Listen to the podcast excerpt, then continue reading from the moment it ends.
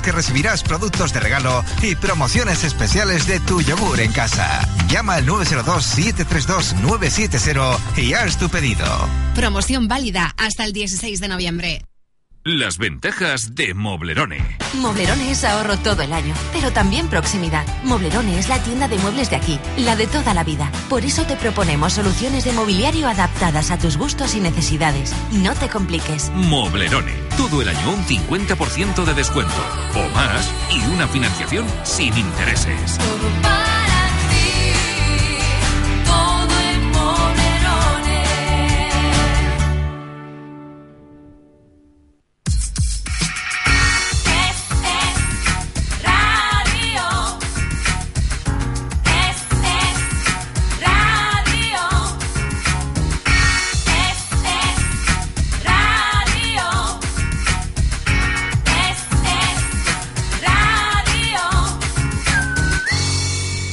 Buenos días, estamos en otra mirada. Este programa se llama así y se emite a través de las ondas de radio para todo el archipiélago. Esta mañana no me sobresaltó, ni siquiera me llamó poderoso, bueno, me llamó la atención, pero no fue para mí una novedad, porque creo que debajo de un uniforme, detrás de una gorra, detrás de una chapa, hay un ser humano. ¿Y por qué lo digo esto? Si ayer hablamos aquí con las asociaciones de vecinos sobre el asunto de los desahucios, hoy me sorprende un comunicado, unas declaraciones del presidente nacional del Sindicato Unificado de la Policía. Este es el, sindicato que defiende los intereses de los policías nacionales. Y les dice a ellos, si ustedes tienen un problema de moral, cualquier agente, y en el momento de ir a ejecutar una sentencia, en este caso por desahucio, se niegan a hacerlo porque les salta precisamente el chip de la moral, el chip del sentido común en algunos casos, o porque se ven reflejados, no se preocupen. El sindicato les abona los sueldos y les pone a disposición los servicios jurídicos. Cuidado lo que está pasando en este país con este asunto. Ya hay un sindicato unificado de la policía que le dice a sus agentes, si no quieres participar en un desahucio, no lo hagas. Bienvenidos.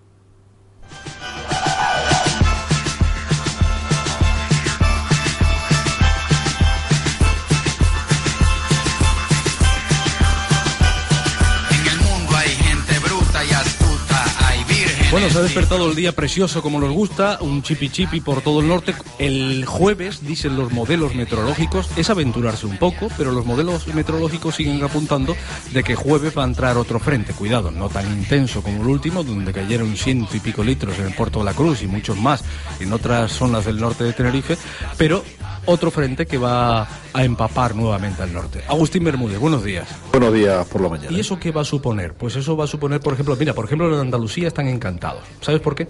En Andalucía están encantados porque toda esta lluvia que nos tocó el otro día le estás tocando a ellos, está lloviendo, lloviendo, lloviendo, y entonces como están a puntito de barear con el tema de las aceitunas, Ahora están esperando a que se hinche, que se hinche, que se hinche la aceituna porque venía paupérrima, venía flaca y ahora se está hinchando, con lo cual va a venir un aceite extraordinario y bueno, y mucho aceite. Y eso va a pasar, tú que sabes de esas cosas, eso va a pasar con la uva que viene, por ejemplo. Bueno, va, eh... Ya sé que hemos vendimiado no hay uva, pero, pero va cogiendo. Claro, claro, No, no, hombre, el agua es bendita, eso, es, está clarísimo, ¿no?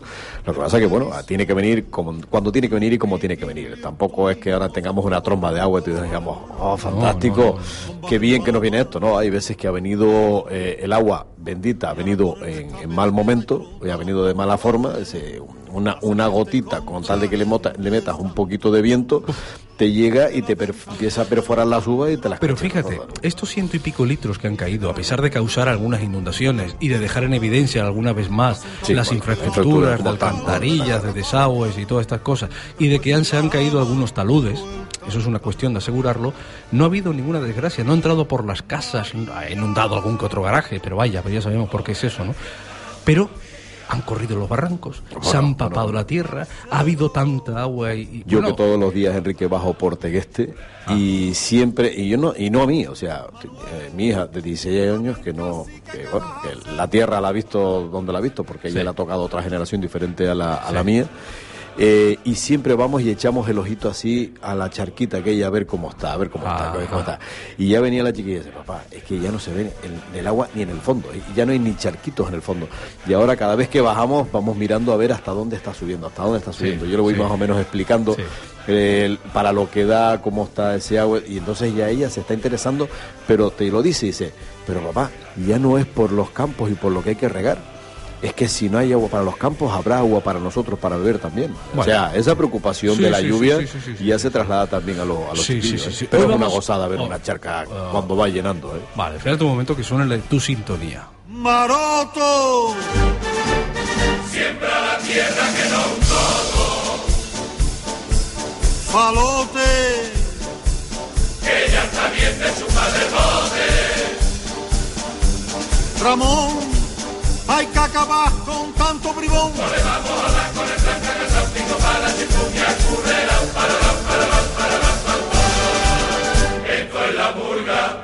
Bueno, Agustín, hoy vamos a tener un día de un sector, de un sector eh, con- Bonito. con- un sector bonito, un sector ganadero, eh, porque hay otra mirada de las cosas, hay otro mundo y uno puede vivir de otras cosas que no solo sea la hostelería.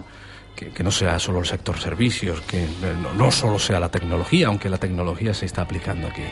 ¿Quién crees tú que ha sido el que ha colocado las islas donde están? ¿Quién ha traído la riqueza a las islas cuando, Sí, cuando sí. esto arrancaba? Sí. ¿Cuáles han sido nuestros orígenes? Han sido todo eso. Lo que pasa es que después se ha desvirtuado porque, bueno, la moneda es la moneda, los intereses son los intereses y, se- y se perdió. No se perdió, digamos que se abrieron otros frentes y se volcaron en ellos. Sí. Pero eh, es un sector hermanita pobre de los sectores. El ganadero, el sector, quizás hermanita pobre también del sector, a- del Mm. sector a- agrario Hmm.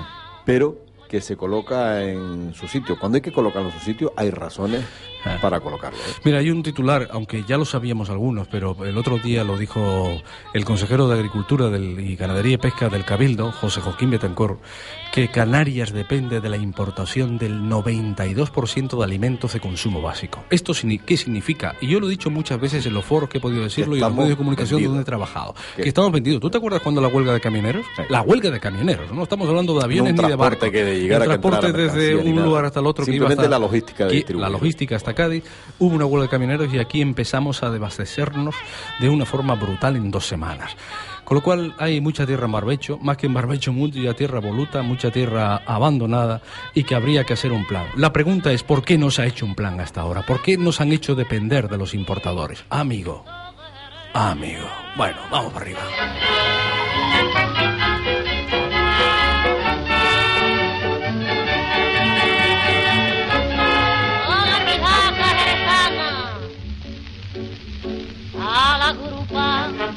¿Tú te acuerdas de mi jaca, eh? Oye, está. Vale. Bueno, mira, vamos a saludar a una persona que tenemos por aquí. Iremos saludando, saludando a lo largo de este espacio a más. Carlos Barrera es precisamente ganadero. Tú te hacías referencia ahora mismo al ganado y además es del ganado chiquito, del ganado de los conejos. Don Carlos Barrera, buenos días. Hola, buenos días a, ti- a ustedes y a todos los oyentes. Oiga, eh, otro mundo es posible, ¿no? Sí, otro mundo es posible. De, de hecho, yo eh, dejé un poco eh, el mundo urbano, el de la fisioterapia, lo que me dedicaba profesionalmente, y me lancé pues al tema del sector primario. ¿no? Y decirte una cosa de lo que tú decías, del, del, del hermano pequeño. El hermano pequeño en cuanto a reconocimiento social, sin embargo, el- la ganadería es lo que aporta más al Producto Interior Bruto, más que el plátano o que el tomate, ¿no? ¿Eh? Curiosamente. Efectivamente, por eso digo yo que es hermanito pobre, es hermanito pobre, pero cuando hay que ponerlo en su sitio, hay razones, tiene suficientes razones y peso el sector ganadero para estar donde tiene que estar, que es arriba. ¿eh? Lo que pasa es que tenemos que cambiar la visión del sector ganadero como algo residual. Eh, el conejito que tenía yo en el traspatio, la cabrita que me daba, que eso está bien. O sea, yo creo que eso es importante, que pues que la gente mantenga su huertito de papa, que tenga sus gallinitas para casa, que tenga su conejito para carne. Eso me parece bien, pero nosotros estamos hablando ya de una industria. Entonces estamos hablando de, de una industria importante en cuanto a, a lo que es el- la producción de leche, a la producción de queso, a la producción de carne eh, y productos de calidad además, ¿no? Entonces... eh, Y Carlos, ¿no será que a lo mejor eh, la visión no, no está clara? O sea, ¿Es mucho sacrificio dedicarse a la ganadería para la rentabilidad que se saca y poder mantener una casa y una familia? El, si hiciéramos una- un análisis objetivo, eh, nosotros en Canarias tendríamos la posibilidad mm, de, de crecimiento importante, es decir, de, antes estabas hablando de lo que- del tema de soberanía alimentaria, ¿no? Sí, el 92% dependemos que- de fuera, sí. eh, o sea, nosotros tenemos capacidad para crecer ahí. Yo no digo que lleguemos a ese, al 100%, pero solamente con que lleguemos al 25%, eh, yo estaría montando varias naves más de, de conejos. ¿eh? Lo que pasa es que eh, hay elementos que no ayudan, no ayudan. Pero po- po- posible es posible. No, no, es, es- no solamente es posible, Y sino que es necesario. ¿no? Sí, sí, es eso sin duda alguna, eso no lo discutimos, ¿no? Es necesario. Quiero decir que, ¿cuáles son los elementos entonces que impiden a un ganadero como tú? Uy, perdón. Como tú te tuteo. Sí, sí, claro. Vale, claro. a un ganadero como tú, eh, no montar más naves. Bueno, primero hay un, hay un planteamiento, tiene que ser autocrítico, ¿no? Eh, la división del- de los, por ejemplo, en este caso de los cunicultores. Eso es un tema importante, ¿no? Es decir, el, el que los cunicultores no, no hayamos sabido organizarnos para tener un, precio un- en el mercado, una, una, una puesta en escena de lo que es nuestro producto y demás, eso es importante.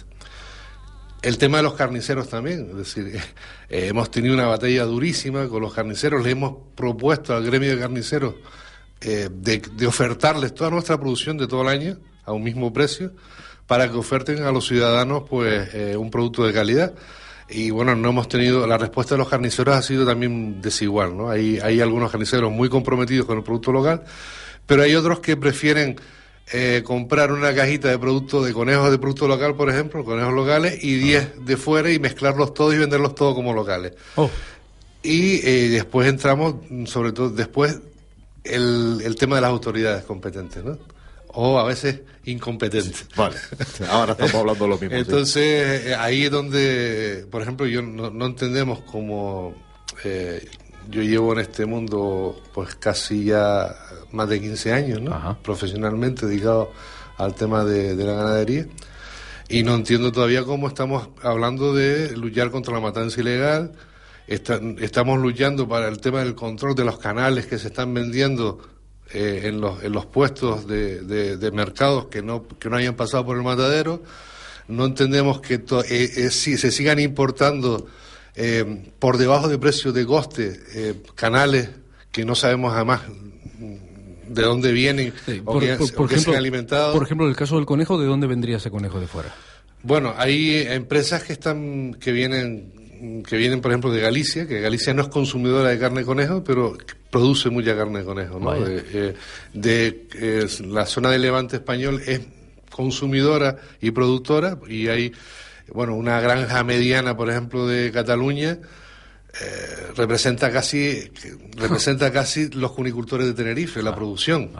Entonces, eh, a eso me refiero. ¿Cómo es posible que las autoridades competentes no garanticen el, el producto local? Ah, Entonces, eh, está- cuando estás hablando, Carlos, de las autoridades competentes, te refieres a las autoridades de aquí, autonómicas. sí, sí, claro, Claro. A, las que, a las que tienen responsabilidad en el tema. ¿no? Vale, vale.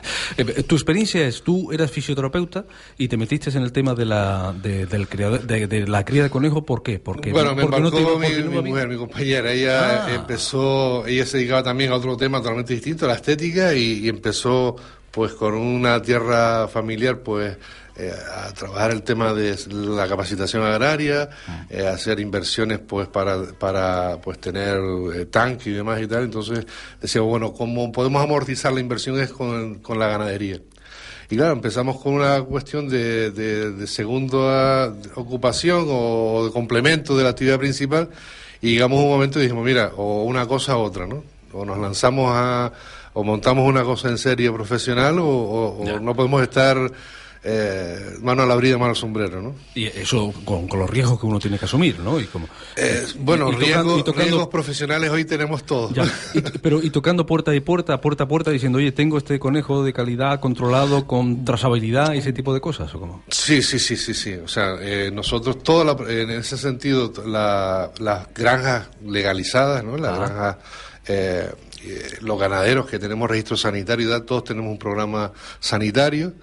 Eh, todos tenemos una serie de controles, tenemos libro de visitas, libro de barrido, libro de No, flaneado. no, por, por descontado, por descontado. Pero quiero Todo decir esto. yo, cuando tú te planteas, ese, te ves ahí en ese marco, dices, bueno, y ahora a ver cómo yo coloco este producto. Eh, bueno, esto la herramienta importantísima es la unión otra vez. O sea, eh, la herramienta aquí importante ha sido la cooperativa de la Candelaria, ¿no? Ajá. Porque ahí no son, eh, ahí hemos unido eh, parte del sector cunícola con otros sectores ganaderos y ofertamos al consumidor pues un producto eh, local con una calidad contrastada y además con la garantía de que ese producto es local, ¿no? Mm, ya, Eh, ya, ya. y además con un justiprecio Ujú. eh, adecuado al ganadero. Eh, eh, no sé si la experiencia que vamos a compartir ahora con todos los oyentes es parecida a la tuya, es igual, o igual, o posiblemente ni, ni lo sea, ¿no? Eh, Candelaria Rodríguez, buenos días. Hola, buenos días. Pues, está usted escuchando atentamente aquí a, a nuestro ganadero, colega suyo, Carlos Barrera, y su experiencia cómo Sí. fue, su experiencia cómo fue, cómo se encontró con el, numbo- con, con el, con el mundo de las vacas, porque Agustín, Candelaria es vaquera. Yo te iba a preguntar ya si estábamos hablando del mismo subsector o... Ajá. ¿Y cómo, y cómo fue la, cómo fue la experiencia de Candelaria con las vacas? Bueno, yo a raíz de que mi familia toda la vida han sido ganaderos y, y bueno, desde pequeñita me he criado con esto y en esto seguimos. Ajá. Desde pequeñita, o sea, usted lo heredó. Sí, desde mi abuelo, mi padre y, y nosotros que seguimos con, con el sector, vamos. Vale, ¿y cuál es el, el funcionamiento de casa ahora mismo? Digamos, ¿usted cría vacas o tiene las vacas para el deporte, por ejemplo, del arrastre de ganado? ¿Para, para qué tenemos las vacas en casa? Para Bueno, subsistencia. la- las vacas que nosotros tenemos son eh, de la raza canaria. Ahora mismo se tuvo frisona también, que es eh, una vaca que eh, más que nada se orientaba a la actitud lechera. Pero ahora mismo lo que tenemos es vaca basta. Entonces, esta vaca tiene triple actitud. eh, tiene actitud para el trabajo, que la usamos para el trabajo, actitud para leche, que también se, eh, se vamos, se, se trabaja con el tema de la leche, y eh, en la carne, ¿no? Entonces, pues, más que nada es esa triple actitud con la que se trabaja con las vacas de la vaca vasca. O sea, que la vaca se aprovecha todo. Sí, exactamente. Agustín. Candelaria, para el trabajo, la leche o la carne. buenos días, Candelaria, soy Agustín Bermúdez. Oye, a mí Buenos me llama días, la atención, eh, me dices, no, mi abuelo, mi padre y ahora yo. Bien, Sí. me gustaría, tú podrías hacernos a lo mejor alguna, alguna, darnos alguna, alguna imagen de cómo has visto la ganadería. Me imagino que de- de- del abuelo no sé lo que sabrás o lo que habrás visto o lo habrás compartido o disfrutado con él de, de ganadería. Un recorrido. Pero sí, en esas tres generaciones, ¿cuál es tu imagen del sector eh, ganadero? Bueno, eh, vamos a ver, en principio era un sector familiar, se tenían las vacas, pues, eh, tanto como ahora para el trabajo, la leche y la carne, pero estaban más orientadas al trabajo. Ahora, pues, se orienta más a la leche. Y se ha ido modernizando, y además de eso, pues, para obtener unos productos de calidad. ¿Vale? Hay más controles, eh, eso garantiza al consumidor pues una calidad, calidad que a lo mejor de productos de importación que vienen de otros lados pues no pueden tenerla, pero aquí los productos que el, el consumidor puede encontrar en el mercado, está seguro que, que no hay problema con el producto que puedan comprar. Ajá. Candelaria, ¿y ¿cuántas, ¿cuántas cabezas tienes tú de ganado? Ahora mismo hay 18. Ajá. ¿Y con eso va tirando la familia? ¿O, Sí, o lo con eso con- la familia, eh, haciendo un buen manejo, pues no suele haber problema. Con esa cantidad no suele haber problema. Eh, eh, Candelaria, y entonces la vaca tú la, has dicho que la tenías para, la tienes principalmente para venta la leche. ¿Quién les compra a ustedes la leche? ¿Los, ¿Las yogurteras? ¿Qué- ¿Quién les compra la leche a ustedes? Sí, bueno, eh, Granja Teisol y ahora mismo Cooperativa La Candelaria, la que sería Benijo. Ajá. Bueno, la cafetería Benijo que hemos visto que está ahí ranqueante, ¿no, Agustín? Sí, hemos visto noticias, intentaremos hablar con, con Pedro Molina a lo largo del día a ver lo que pasa. O sea, que el corporativismo es la esencia ahora mismo, digamos, la yo no sé si es una cooperativa, sí es la Candelaria, es sí, una cooperativa. Sí, sí, Eh, sí, es la Cooperativa La Candelaria, sí. Eh, sí, sí, perdón. Eh, eh, el corporativismo, la, digamos, la economía social es lo que funciona ahora mismo, ¿no? O sea, yo no me voy a ser millonario, pero sí voy a poder mantenerme, digamos. Efectivamente, sí. Y la necesidad. Eh, en- en el sector primario siempre eh, una familia va a poder subsistir. No vas a tener eh, para poder derrochar eh, dinero, pero sí que vas a poder subsistir. nunca se va a pasar hambre en el sector primario. Candelaria, tú hacías una retrospectiva ahora de lo que desde tus abuelos hasta ti, eh, y, y hay gente de tu edad, gente que incluso, como el caso de Carlos, que no tenía nada que ver con el sector, se ha metido dentro de la línea. Hay gente que ha dicho, oye, pues yo voy a ser vaquero también. Sí.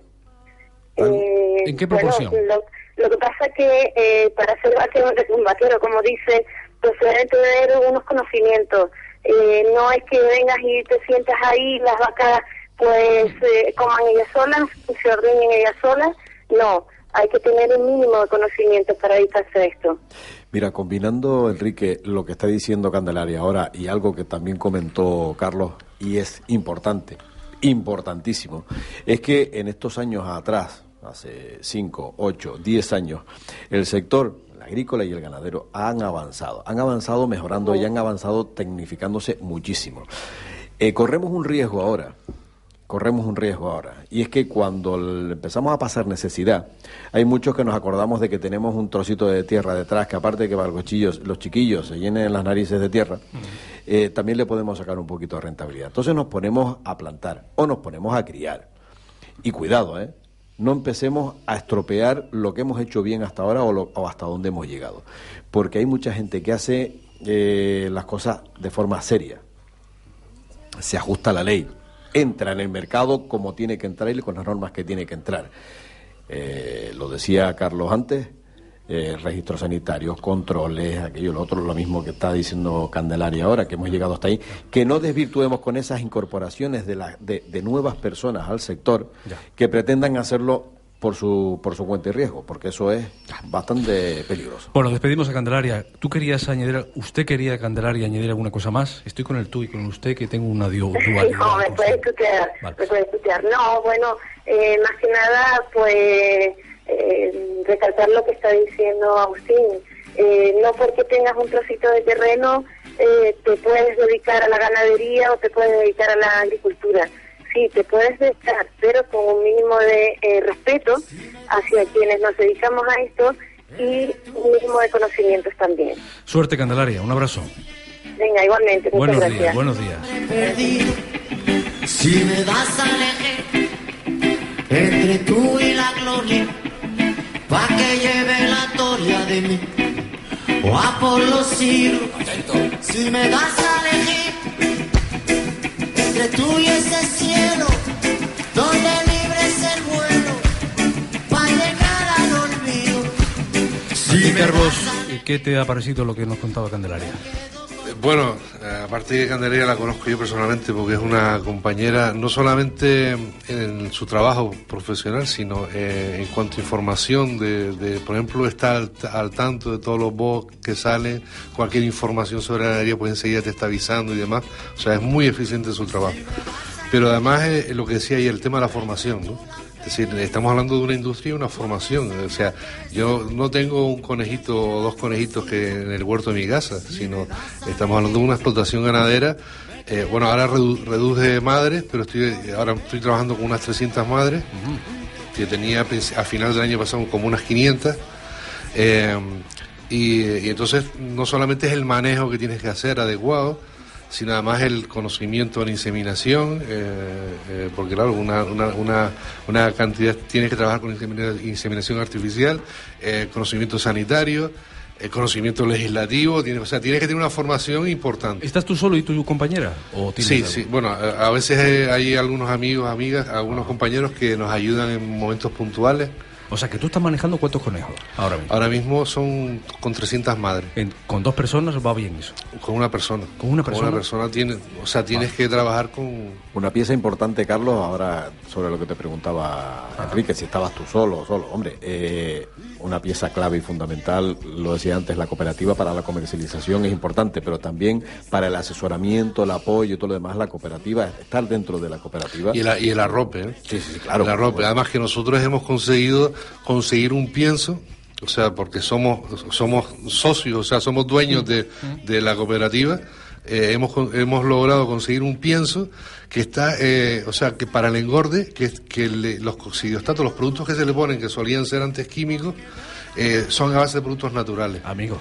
¿Eh? Y eso es un valor añadido que tienen las carnes que producen la- con los piensos de la cooperativa. Porque que- tú estás notando la exigencia del público. De comer, Bueno. de comer sano o de que no te la metan doblada, vaya. Bueno, primero por la formación que uno tenía, que ya venía eh, con ese tipo de planteamiento, es decir, vamos a producir productos de calidad, y- pero también porque conozco un sector de gente que demanda, es decir, es cierto que hay gente que a veces dice, "Mm, no, es que compré esta leche, digo, vamos a ver, el ejemplo que pone muchas veces Pedro, dice, bueno, si es más barato que el agua, ¿cómo va a ser leche eso? ¿Eh? O sea, Sí, será otra cosa. ¿no? Será otra cosa, pero bueno, mira, mira que es lo que le están dando a tus hijos, ¿no? Claro, eso. Pero, eh, claro, y después, sin embargo, hay otra gente muy consciente de ese tema. Si vamos a ver, eh, si no me como tres bistecs, me como uno, pero me como uno que sea de calidad y que tenga, y que además que tenga una carne certificada, fresca. eh, Y en el caso del conejo, ¿cómo sé que no me ha metido gato por liebre? Bueno, eh, aquí ahí ahora mismo estamos trabajando eh, primero con los productos de la cooperativa La Candelaria, tiene el sello de la cooperativa y se venden en los canales de la cooperativa y después el Cabildo ha desarrollado, está trabajando mucho con el tema de Tenerife Rural, está sacando una marca de calidad con Tenerife Rural. O sea que eh, partimos que es importante la identificación del producto. Ya. Hay otro ejemplo que a mí me gustaría traer aquí, que vamos a traer Agustín y yo, que es el de Salvador Betancor. Eh, Cabrero, pastor. Salvador, buenos días. Buenos días. Estás escuchando a Carlos Barrera eh, con su experiencia, un hombre que dio un salto, era fisioterapeuta hace 15 años, ¿no, Carlos? Dio un salto y está, y está ahora mismo criando conejos. ¿Y el, el caso de Salvador cuál fue? ¿Es por herencia, por familia? ¿Cómo fue? Bueno, como, como en muchos casos aquí, pues empezamos de pequeños con los padres, siempre hay animales en casa y tal, y después pues, poco a poco pues tenemos siempre a lo mejor una inquietud con, con el tema de los animales. Yo creo que eso también se lleva un poco en la sangre, donde a veces nos va mal y, y aunque nos vaya mal pues seguimos, porque es una cosa que tenemos ahí, no sé. Eh, Salvador, ¿usted vive solo de eso? No, no, yo para mí en, este, en el caso mío es una actividad secundaria, una ayuda, una ayuda a la familia. digamos, Una ayuda a la- eh, y, que se, que- y que se convierte en una buena ayuda o más o menos. hay, hay épocas. Hay épocas donde donde los animales me prestan a mí y otras épocas donde, donde yo tengo que prestarles a ellos. Ahora en esta época que estamos pasando, la, bueno, la crisis que ahora mismo está viviendo, digamos, el país entero, nosotros llevamos años que la que el mundo ganadero la lleva, ¿no? Y entonces no sé si es que estamos tan acostumbrados a las crisis que la, la vamos vadeando como podemos y estamos ahí también luchando a ver si... Porque, porque esta, esta crisis, como estás hablando, está hablando usted de la crisis, de la crisis, esta crisis se nota en el, en el sector concreto de las cabras y de las ovejas. ¿En, en qué se nota? ¿En cómo? Sí, de, mo- de momento lo más que se nota es que los, los, los gastos han subido. Porque nosotros, son, aparte que estamos en islas, tenemos que traer la comida, sobre todo lo que es lo- lo- los concentrados, tenemos que traerlos de, de fuera y ahí se nos encarece demasiado. Los forrajes, si un año que llueve, a lo mejor los que tenemos pocos animales, pues podemos escapar un poco. Pero la gente que tiene ya granjas grandes, donde tienen que depender todo el año del muelle, ahí tienen un grave problema también. Y ahí los costes, con esta crisis, pues todavía han subido más, toda- más, más los precios. Con Una- lo cual sí. se hacen insostenibles. Una pregunta más por mi parte y ahora te dejo con, con el especialista que es Agustín Bermúdez. ¿Cuántas cabras y cuántas ovejas tiene? Yo tengo una explotación pequeña, digamos, una- entre 25 y 30 cabras y, y el mismo número de ovejas. Ajá. Una cosita pequeña en relación a lo que hay por ahí, pero buscando el ser lo más sostenible posible, por lo menos en, en lo que es los forrajes. Ajá. Porque si nos vamos a cantidades grandes ya se nos hace inviable, o por lo menos con los compañeros ganaderos de muchos animales, siempre yo veo el problema ese, ¿no? ¿Y Ya por- dependen mucho de los de fuera. ¿Y por qué, ya ahora sí que te dejo, Agustín, ¿y Sí, por qué, ese re- ¿y por qué el rebaño mixto? ¿Por qué cabras y ovejas? Pues no lo sé, se va, será que va en el gusto de cada uno. Ah, vale, a mí vale. me va bien así. y- Vale, vale. O No, no, sea, no, no, pensé... no es nada especial. Ah, nada, pensé, la pregunta es razonable porque pensé que había alguna razón, una razón, ¿no? No, no, no, es, es por, por gusto mío. Yo te digo una, yo, yo te digo una razón que seguro que no voy muy desencaminado y es que eh, sobre todo en, el- en este sector en particular a todos nos mueve un poquito la raíz, mm, el romanticismo y todo lo demás, porque es que eh, llega un momento en el que, como Salvador dice, desde pequeñito lo vas mamando, desde pequeñito estás metido y al final tú no concibes tu vida sin tener ese ratito que echarle a los animales, que estar con ellos, que, que, que- que dedicarles a ellos, ¿no? Entonces, yo creo que ahí, eh, Salvador, yo no sé si es tu caso, pero yo sé de muchos ganaderos con los que he hablado y al final dice, dice muchacho, es que si, si a mí me quita eh, los cuatro animalitos, a mí se me queda la vida medio coja, pues no, no sé qué hacer ni qué no hacer, o sea, y es lo que dice, dice, yo los mantengo a ellos y ellos me mantienen a mí. cuando son épocas de bonanza para ellos, yo tiro para adelante. Cuando, cuando no es buena, yo les echo una mano, pero porque les tienen realmente cariño a lo que es la ganadería y a lo que es el animal en sí. ¿eh? Sí, yo creo que si no hubiera esa parte de cariño, muchos de los que estamos, yo creo que la gran mayoría no estuviéramos, porque los palos son muchos los que se alcanzan. Y no solo un año como este, que ha sido un año seco bastante, gracias a Dios se está terminando, parece, con estas aguas que tenemos ahora, pero si no fuera por eso, mi- mm, yo creo que ese punto de, no sé si romanticismo, a lo mejor romanticismo no sería la palabra, pero ese punto de, de, no sé, de llevarlo en la sangre, es lo más que me suena a mí, yo creo que lo tenemos que tener todos para estar en esto. Si no, es una esclavitud, ¿no?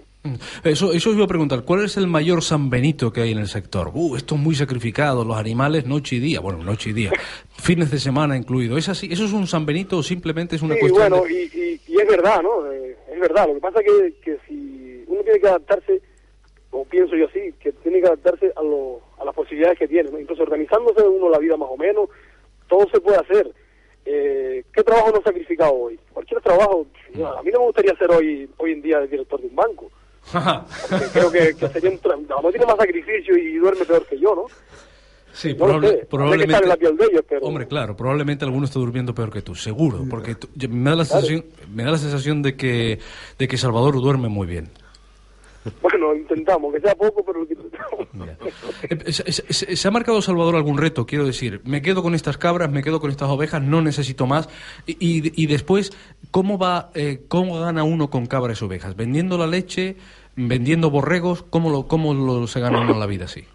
Bueno, aquí intentamos un poco tocar las, todas las posibilidades que hay. De momento, pues yo he estado vendiendo la leche. La idea igual es hacer, a lo mejor hacer el producto, acabarlo un poco más, terminar en hacer el queso. Hay posibilidades, hay quien está haciendo yogur. La carne, pues bueno, es una cosa, digamos, secundaria porque en mi caso lo principal es la leche y también pues los animales de vieje, los animales, de, digamos, los baifos cuando es la época, los corderos. Hay también quien, quien saca el estiércol. Yo en mi caso el estiércol lo uso para las tierras porque intentamos cerrar el ciclo lo más que se pueda, ¿no? Para los cultivos que después sacamos la comida de ellos. Y un poco así, pues es un poco un, conven- un compendio de todo, ¿no? Y no sé si, es que no sabemos, yo creo que todavía no hemos dado con la clave exacta, ni- no solo en el caprino, sino en el mundo ganadero en general, eh, con la clave exacta de cómo sería esto. el- y hay que seguir trabajando. Y una cosa que decía Carlos, que esto es un, yo creo que hay que, que estar preparado en muchas cosas, ¿no? No, En genética, en nutrición, en, en, en forrajes, en economía. en- es decir, hoy en día el ganadero no es el que se pensaba antes, que como no sabía hacer nada, pues venga a cuidar cabras. Sino tiene que tener una formación, digamos, un poco especial. Y yo creo que cada vez más exigente. Y si quieres salir al mercado de alguna manera, vivir de esto, tienes que ser alguien que esté muy preparado.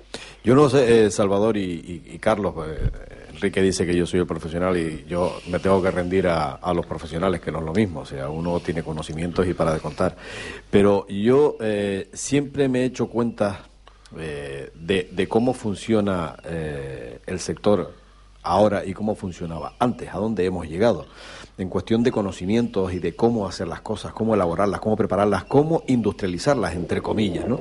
Antes, eh, yo me acuerdo, yo me acuerdo porque yo iba a, iba a bodegas y yo veía cómo se hacía el vino. Y el vino, eh, echabas el chorrito, ¿no? Y ibas probándolo, ah, sí, no, le pongo, le quito, está, no está, lo dejo una semanita más, lo dejo una semanita menos.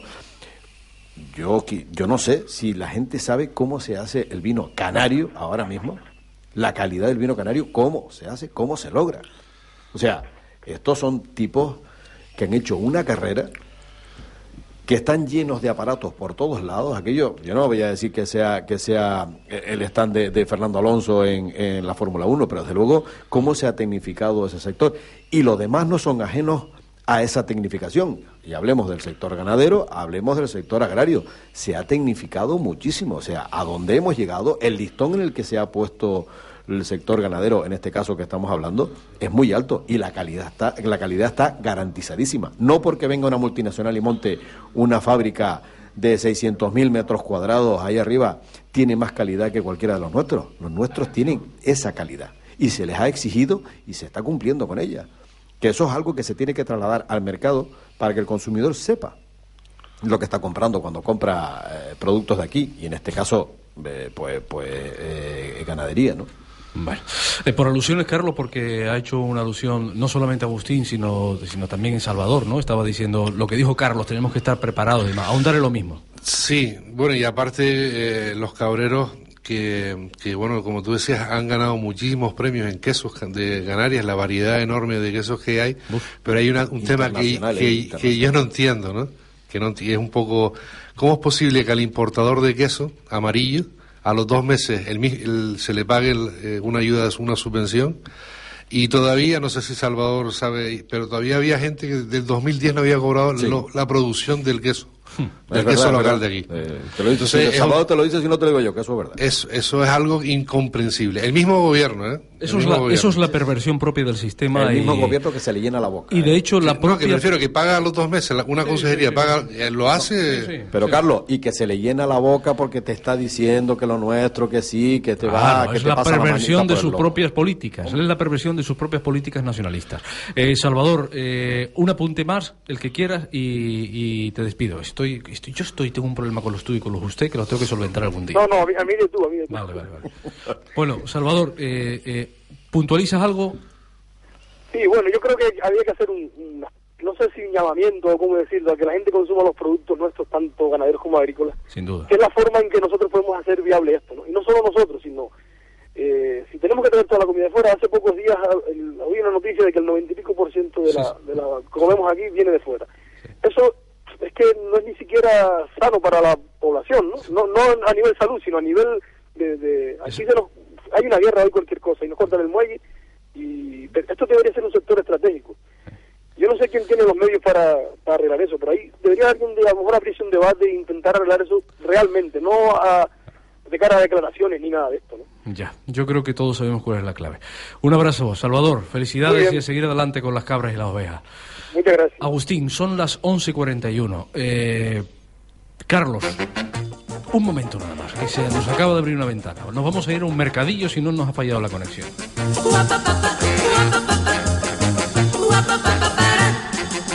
Cansada ayer de trabajar, a un chamacón le fui a acercar.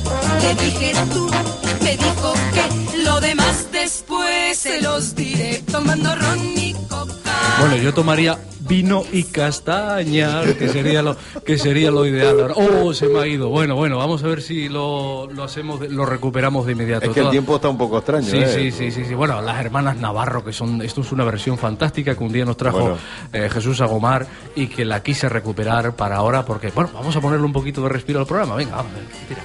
Le dije yo, con ese andar que Voy a pasear, si gusta usted, lo demás después se los diré, tomando ron y Coca-Cola, con permiso de mi papá, desde la hija hasta la mamá, van detrás de Yankee Dollar.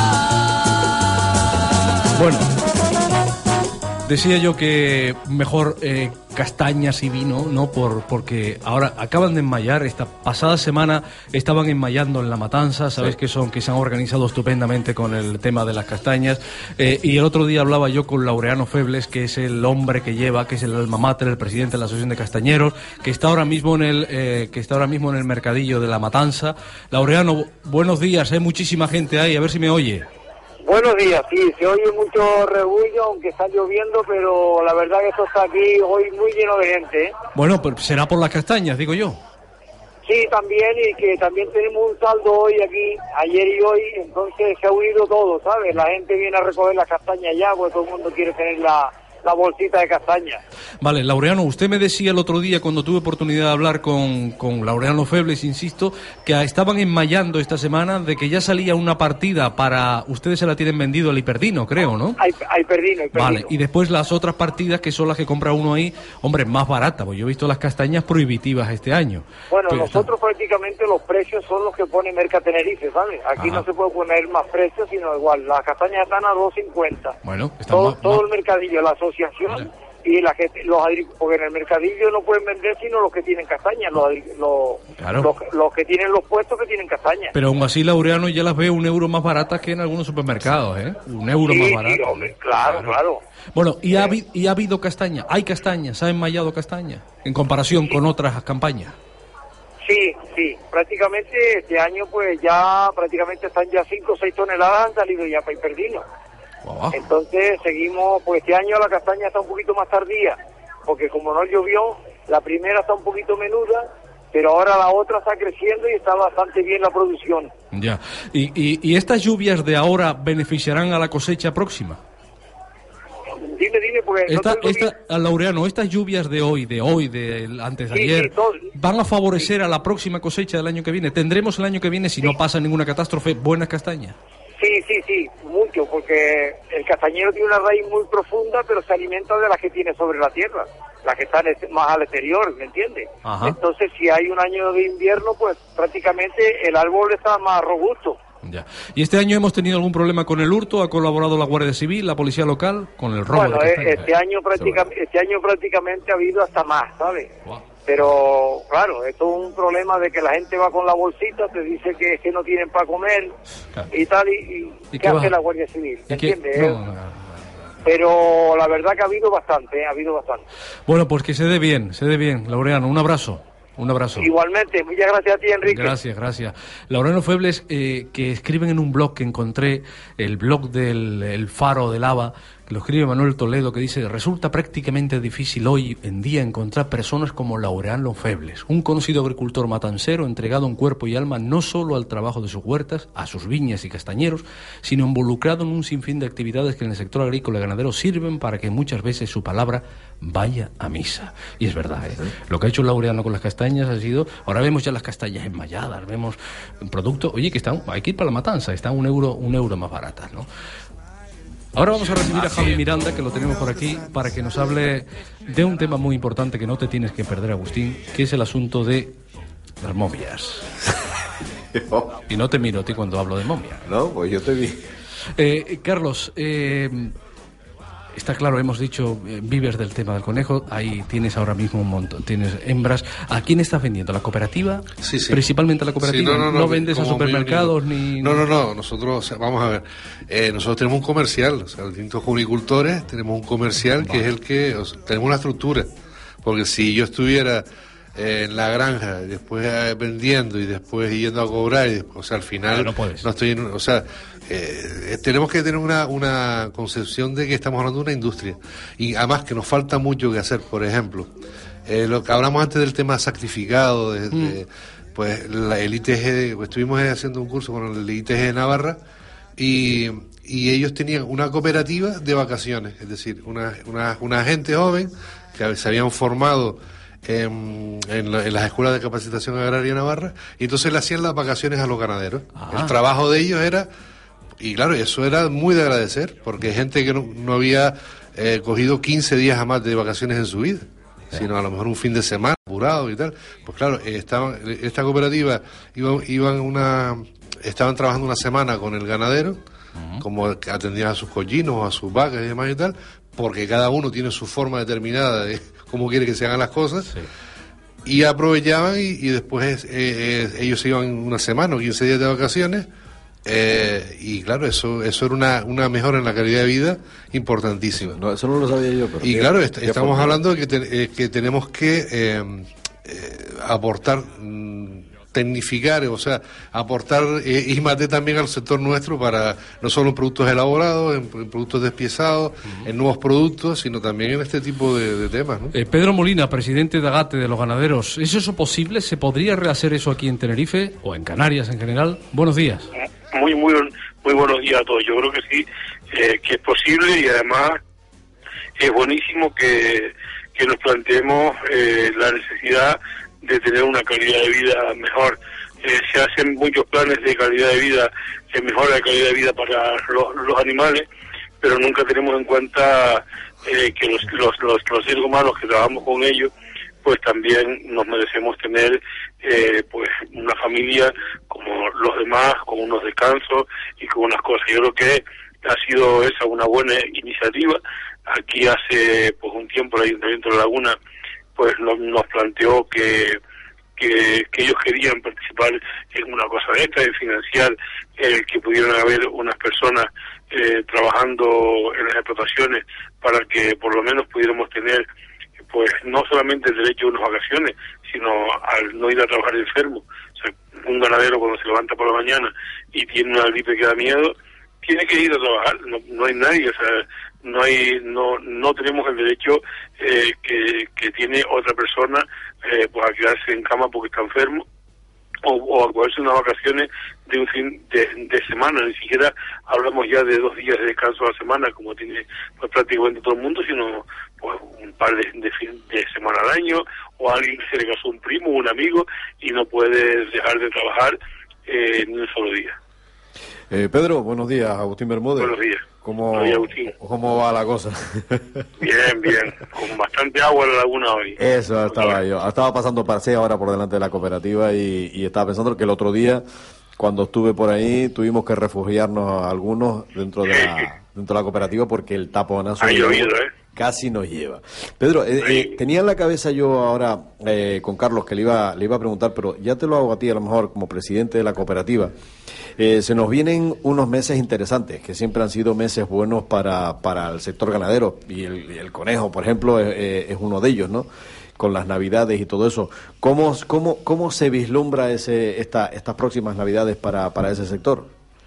Yo, yo creo que van a ser unas navidades eh, porque nos van a, tra- a transportar un poco a todos a, a hace unos años. Hemos vivido unos años donde el mes de diciembre no parecía un mes de Navidad, sino el cebo de Navidad, porque habían comidas eh, todos los días, dos o tres comidas, y al final eh, quien único se llenaba era el cubo de la basura porque era imposible comerse tanta y tanta comida como se, se nos ofrecía.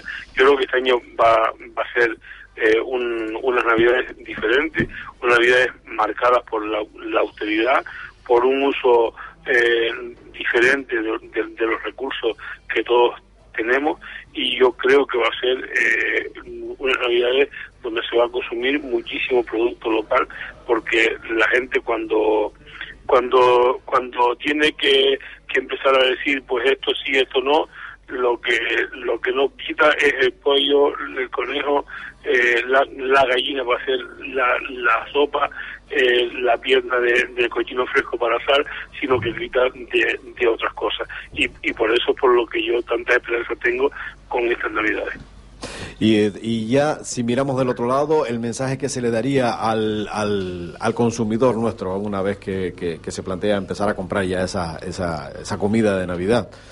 Algún mensaje tendrá que dar, se, se tendrá que dar Pues, desde el, parte. ¿no? el mes- el mensaje siempre es que lo, lo- si compramos lo, lo más próximo a nosotros estaremos comprando más fresco y lo, lo más fresco tendrá ma- mayor calidad y lo que se compre de aquí eh, es una riqueza que queda aquí y lo que se compre de otro lado es una riqueza que se va a otro lado. Ahora mismo yo creo que todos necesitamos eh, que el territorio donde vivimos se, se capitalice y, se, y nos vamos a capitalizar consumiendo el producto local, que no solamente es un producto agrario, sino que es mm, que toda vez que necesitamos contratar los servicios de alguien, los contratemos de los que tenemos al lado.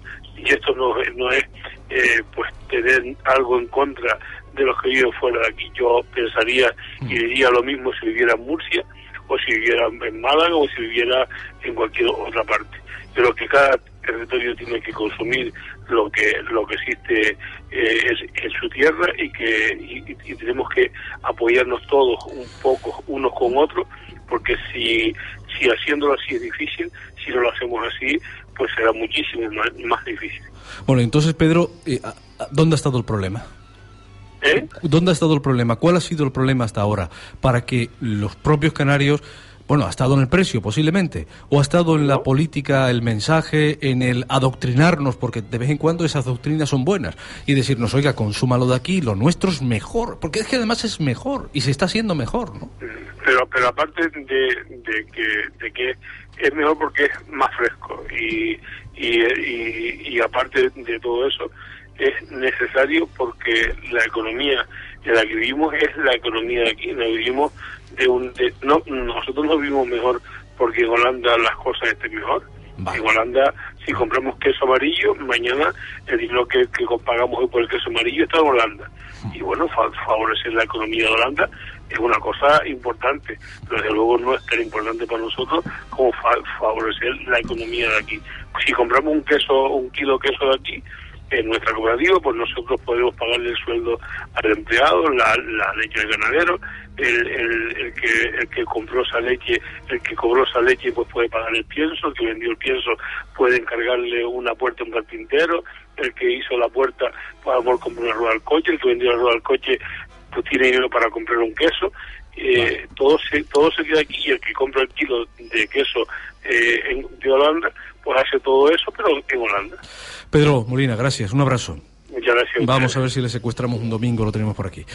Bueno, buenos días, buenos días. Eh, Carlos, para... Bueno, no te vayas, no te vayas porque vas a, vas a escuchar a, a Javi Miranda contándonos cosas muy interesantes. En un momento ponemos la sintonía de Javi, vamos a entrar con él, pero ahora como estamos estado hablando de la campaña de Navidad que lo ha sacado Agustín, eh, ¿tú te acuerdas aquella vez que dijo Zapatero, oye, pues comer conejo no está tan mal y además es más sano? Bueno, eh, no voy a tirar como, eh, para mí, para asco, ¿no? Para la sardina de uno, pero eh, la carne de conejo es de las más baratas, ¿no? Pero fíjate una cosa, en los precios, porque yo cada vez que voy, que viajo fuera, voy a ver los mercados, los precios, ¿no? Eh, por ejemplo, en, en- he estado recientemente en, en la zona de Valencia y en, Bilbao. Los precios al consumo son parecidos de aquí. Sin embargo, los precios de los conejos, esos que están ahí, eh, Al ganadero. Eh, no, los, eh, los, los precios que, que al consumidor están igual que los de aquí. O sea, que los nuestros de aquí. que los de- sin embargo, esos conejos cuando vienen de aquí se venden muy por debajo del precio de coste. Muy por debajo del precio de coste. Entonces dices tú, bueno, eh, eh, porque hab- hablabas antes del tema del precio, ¿no? Entonces, bueno, hay que, te- hay que buscar medidas en que eh, se identifique claramente el producto. Es decir, vale, usted saca un conejo de Valencia, lo saca por debajo del precio de costo para no que no caigan los precios ahí y lo vende aquí en Canarias. Ese, ese conejo fresco que vemos en los, los lineales de los centros comerciales conocidos... eh, Es, como dice Pedro, es fresco y frío. Ah. es fresco y frío. Porque legalmente está en la categoría de fresco. Pero entonces es importante eh, pues ir a, a carniceros o, a, o en este caso, por ejemplo, la, la las carnicerías de la cooperativa de la Candelaria que están abiertos a todo el mundo, en que te garantiza que sí es un, un conejo fresco. Es decir, eh, mm, se matan, eh, van, van al matadero eh, el miércoles y el jueves lo tienes tú ahí. Sin embargo, estos conejos que vienen eh, tienen a lo mejor más de una semana o tienen curiosamente en la grande superficie eh, una etiqueta sobre la fecha de caducidad y a lo mejor tiene uno que caducan ese día o al día siguiente y te lo dan como una oferta por debajo del precio de coste, ¿entiendes? O sea, esa, esa picaresca se da, se da muchísimo. ¿no? Vale, alto, stop, volvemos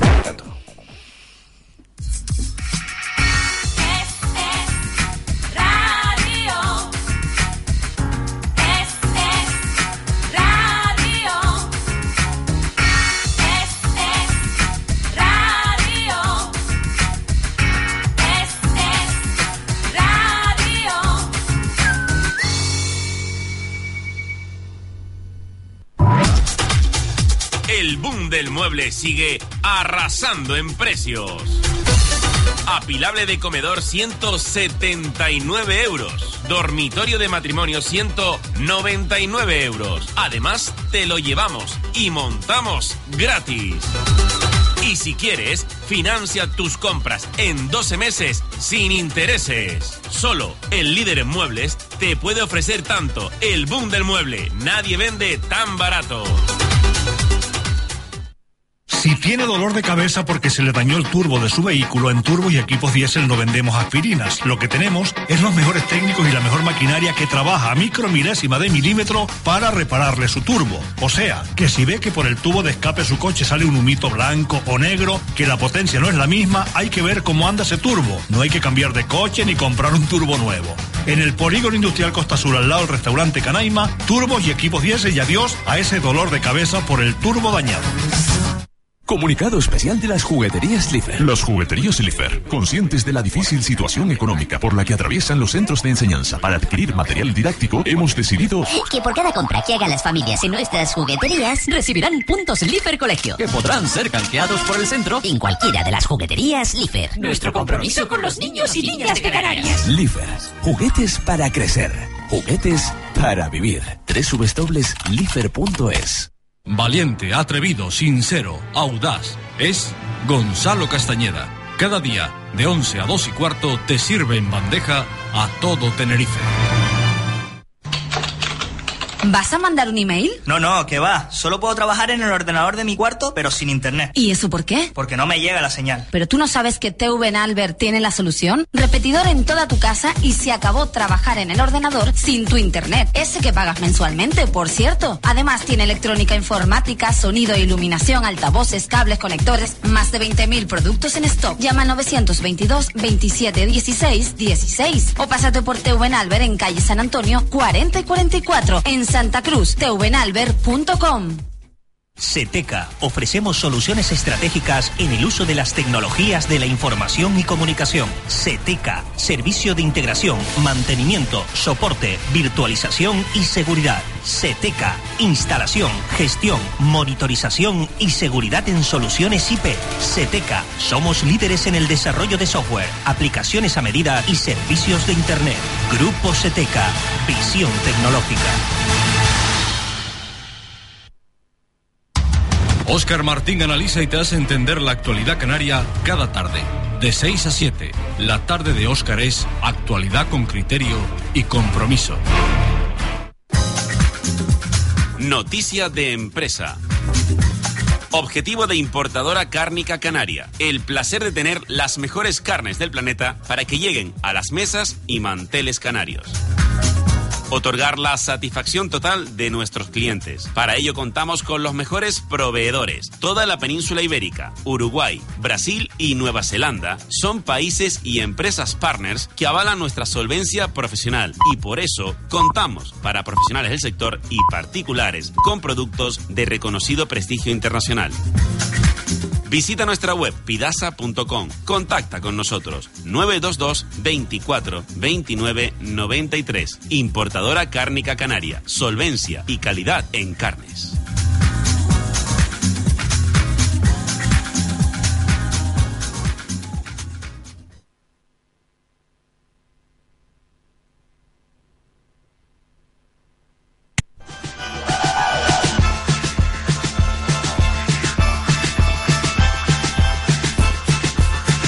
Don Andrés, buenos días.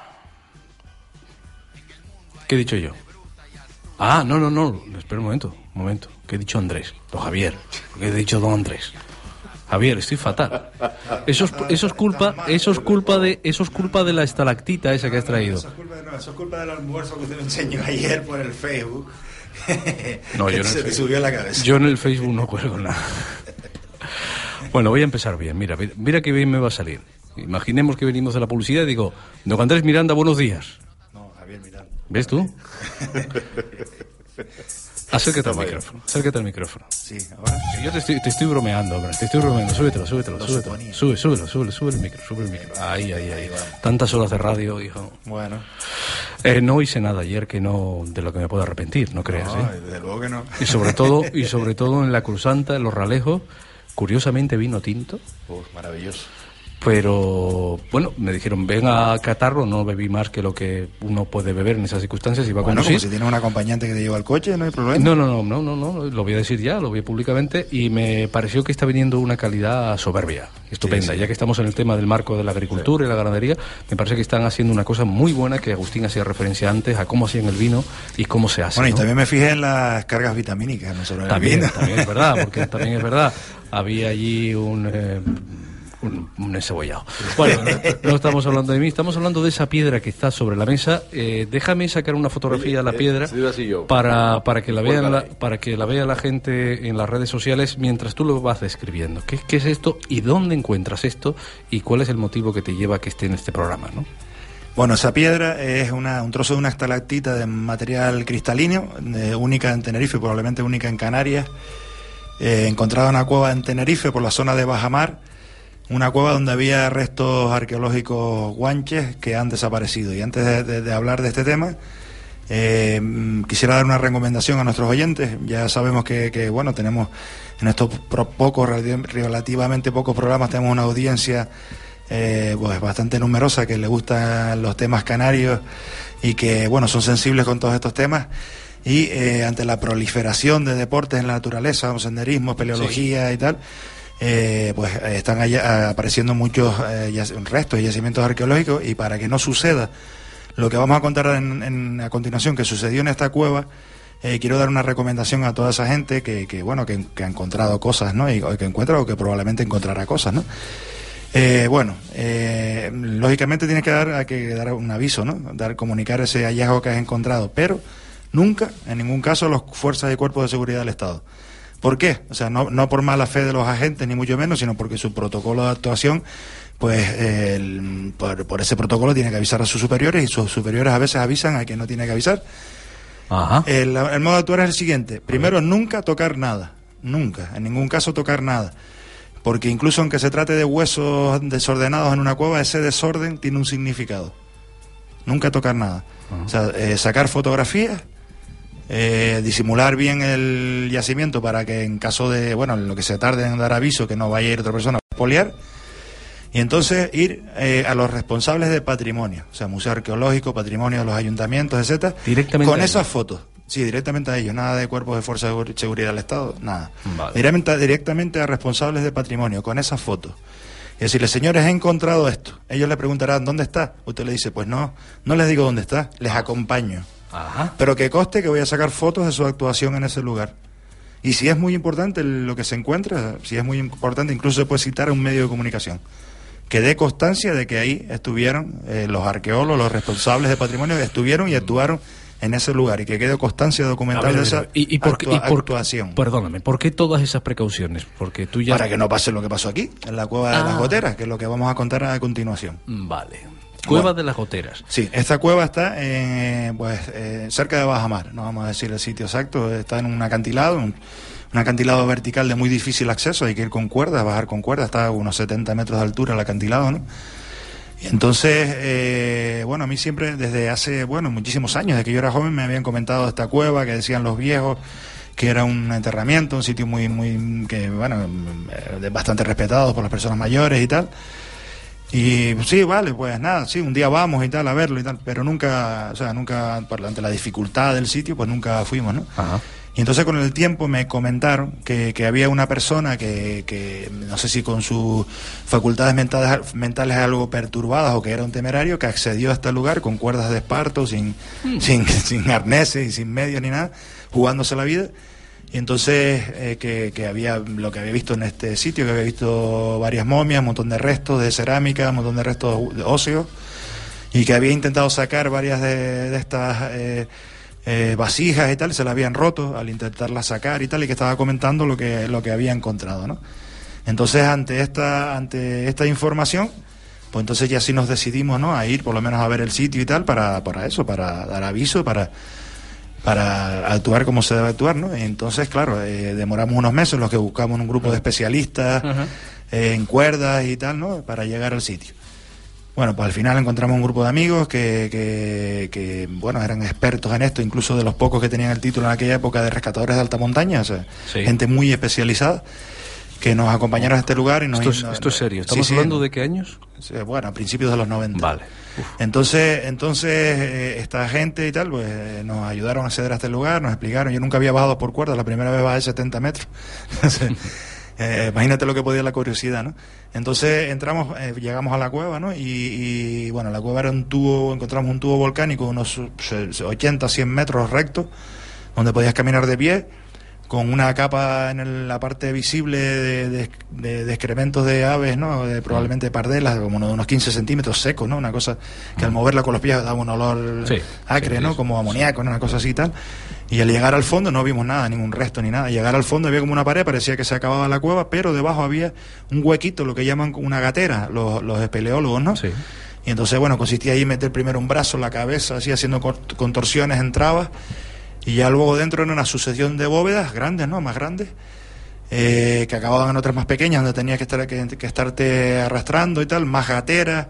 Bueno, en total ellos, los chicos, estuvieron explorando la cueva, eran unos 600 metros de túneles, ¿no? Nosotros aquel día exploramos como unos 300, ¿no?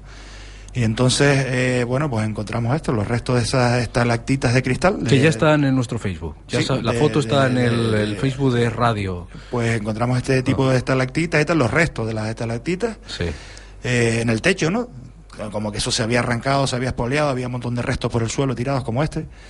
Y bueno, lo más grande era como uno que, que tengo yo en una fotografía en el Facebook, que era como de unos 30 centímetros, así, lo más grande Sí, que, que había sí, ahí, ¿no?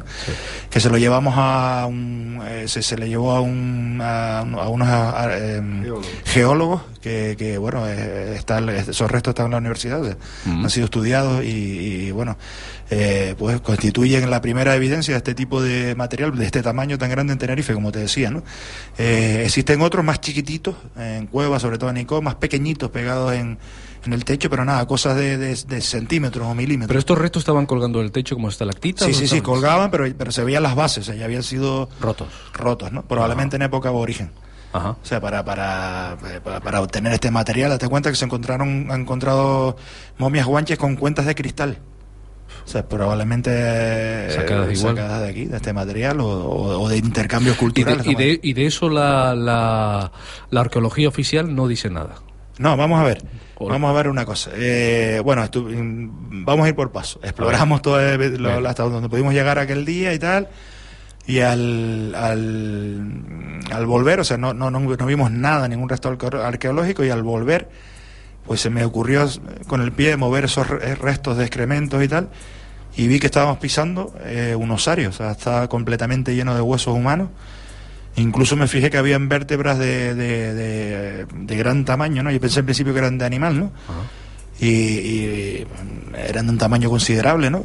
Que, que luego al enseñarle fotografía y explicarle a médicos y tal, eh, decían que nos dijeron que, que, bueno que los dueños de aquello podían ser gente de, de- de una estatura muy elevada, ¿no? De, de 1,90 para arriba, o sea, gente muy muy grande, ¿no?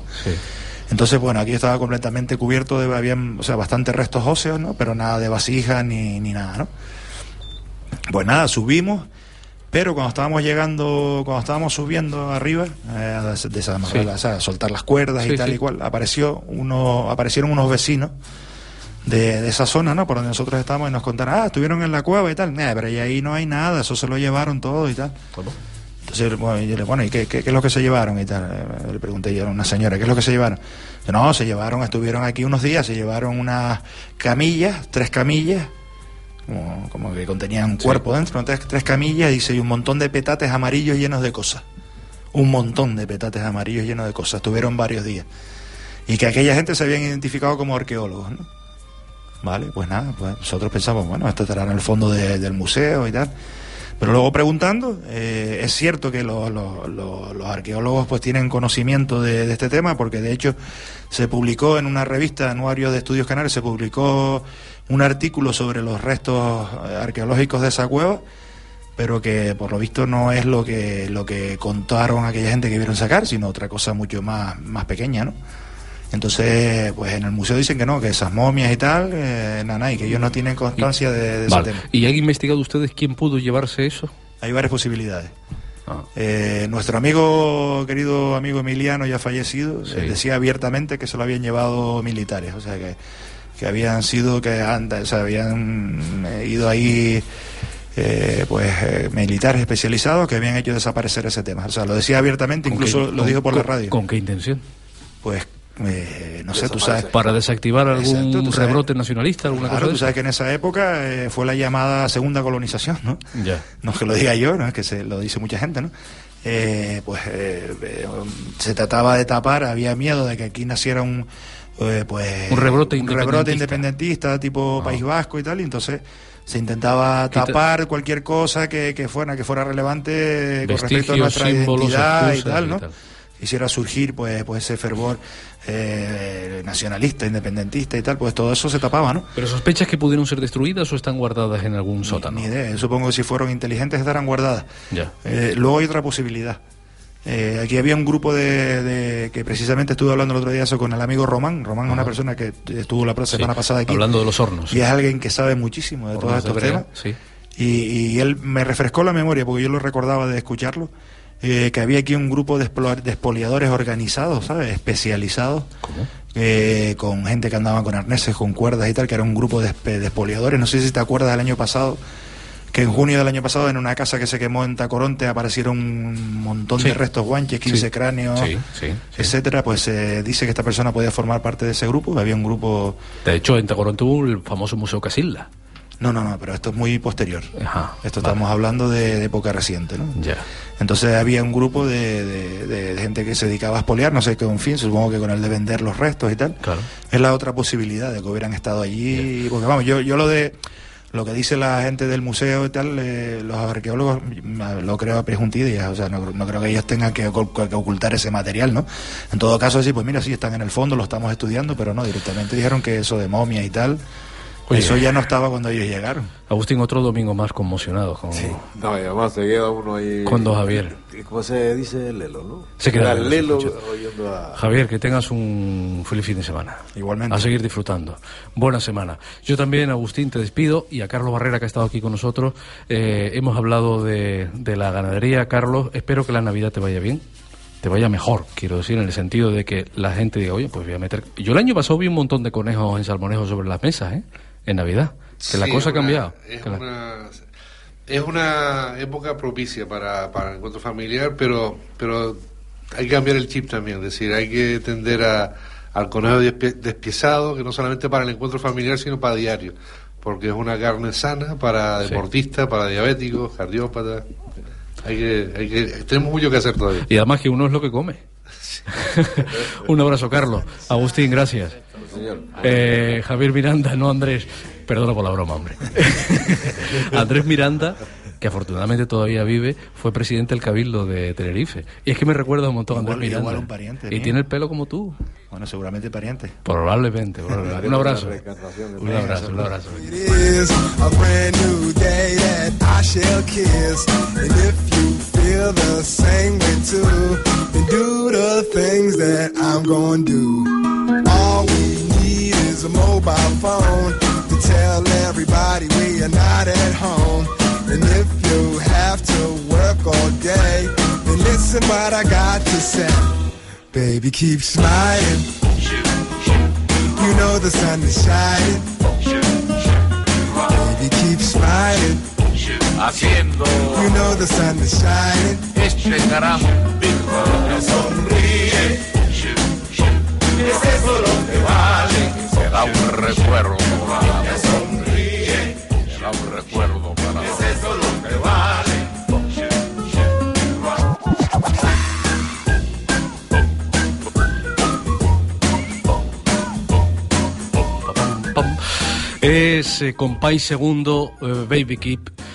cantando esta magnífica canción en un recopilatorio homenaje precisamente antes de que muriera, porque se murió ya con noventa y pico años, Compay Segundo. Y este, este tema me, me- me apetecía mucho para introducir este otro asunto del que vamos a tratar ahora.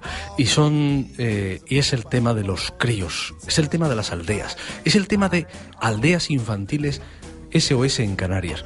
A ver las islas. Existir existe. Y todavía hay gente que se pregunta, "Ah, pero eso está aquí, ¿dónde está Aldeas Infantiles? Bueno, vamos a hablar con Carlos González Hernández, que es responsable del Sistema de Calidad de Aldeas Infantiles y psicólogo. Sistema de Calidad, Carlos, me llama poderosamente la atención. Buenos días. Muy buenos días. Gracias por estar aquí, este- de partir con nosotros este ratito de radio hasta las y media en este domingo, que es un domingo lluvioso, pero es un domingo para estar con la familia. Además, creo que te están esperando fuera. Eh, sistema de calidad, porque Aldeas Infantiles tiene que tener un sistema de calidad. ¿Por qué? Porque hoy en día eh, todo lo que es el trabajo también de, de las organizaciones sociales como aldeas infantiles no se entiende sin dotarlo de calidad para los usuarios, para las familias, para los niños. ¿no? Nosotros desde hace ya algunos años hemos apostado por hacer con menos recursos las cosas mejor, ¿no? Ser más eficaces y ser más eficientes y eso supone organizarnos mejor y por eso necesitamos un sistema de calidad. ¿Qué es? Claro, uno piensa en aldeas infantiles y en realidad es una aldea.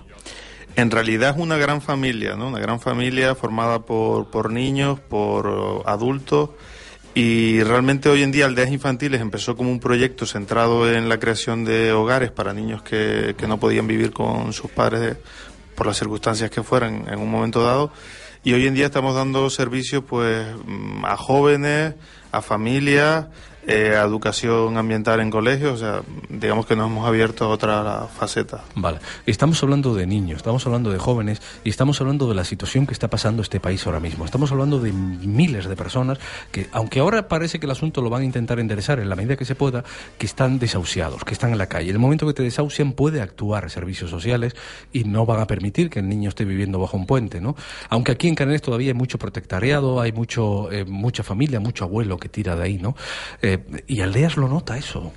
Claro que lo notamos, ¿no? Yo creo que los desahucios son un drama, lo vemos todos los días en los medios de comunicación, pero pensemos que muchas veces tras un desahucio también hay niños que se quedan en la calle y que esa familia con los adultos y los niños a veces pues tienen que recurrir a, los abuelos, a los tíos para, para ser apoyados. Nosotros en la medida de lo posible estamos creando redes que, que puedan permitir que, que, todas las familias que lo están pasando mal pues puedan, puedan ser apoyadas de una manera o de otra. A veces pues no se puede tanto a nivel económico darles un apoyo, pero sí darles un apoyo social, un apoyo educativo, un apoyo psicológico que, ayuda a paliar un poco. Vale, los niños que tienen ahí un comedor, que, cómo, cómo funciona, ¿Cómo Nosotros básicamente ahora mismo en las islas estamos actuando prácticamente eh, en todas las islas con distintos programas, pero nos centramos fundamentalmente en Gran Canaria y en Tenerife.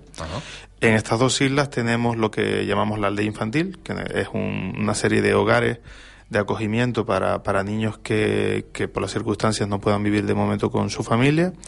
Luego tenemos un programa de, de acogimiento familiar que, que está conveniado con, con, el Gobierno de Canarias, donde damos apoyo a aquellas familias que han acogido niños que no son sus hijos, pero que quieren eh, ayudarlos a salir adelante y nosotros les damos un apoyo educativo y, y social.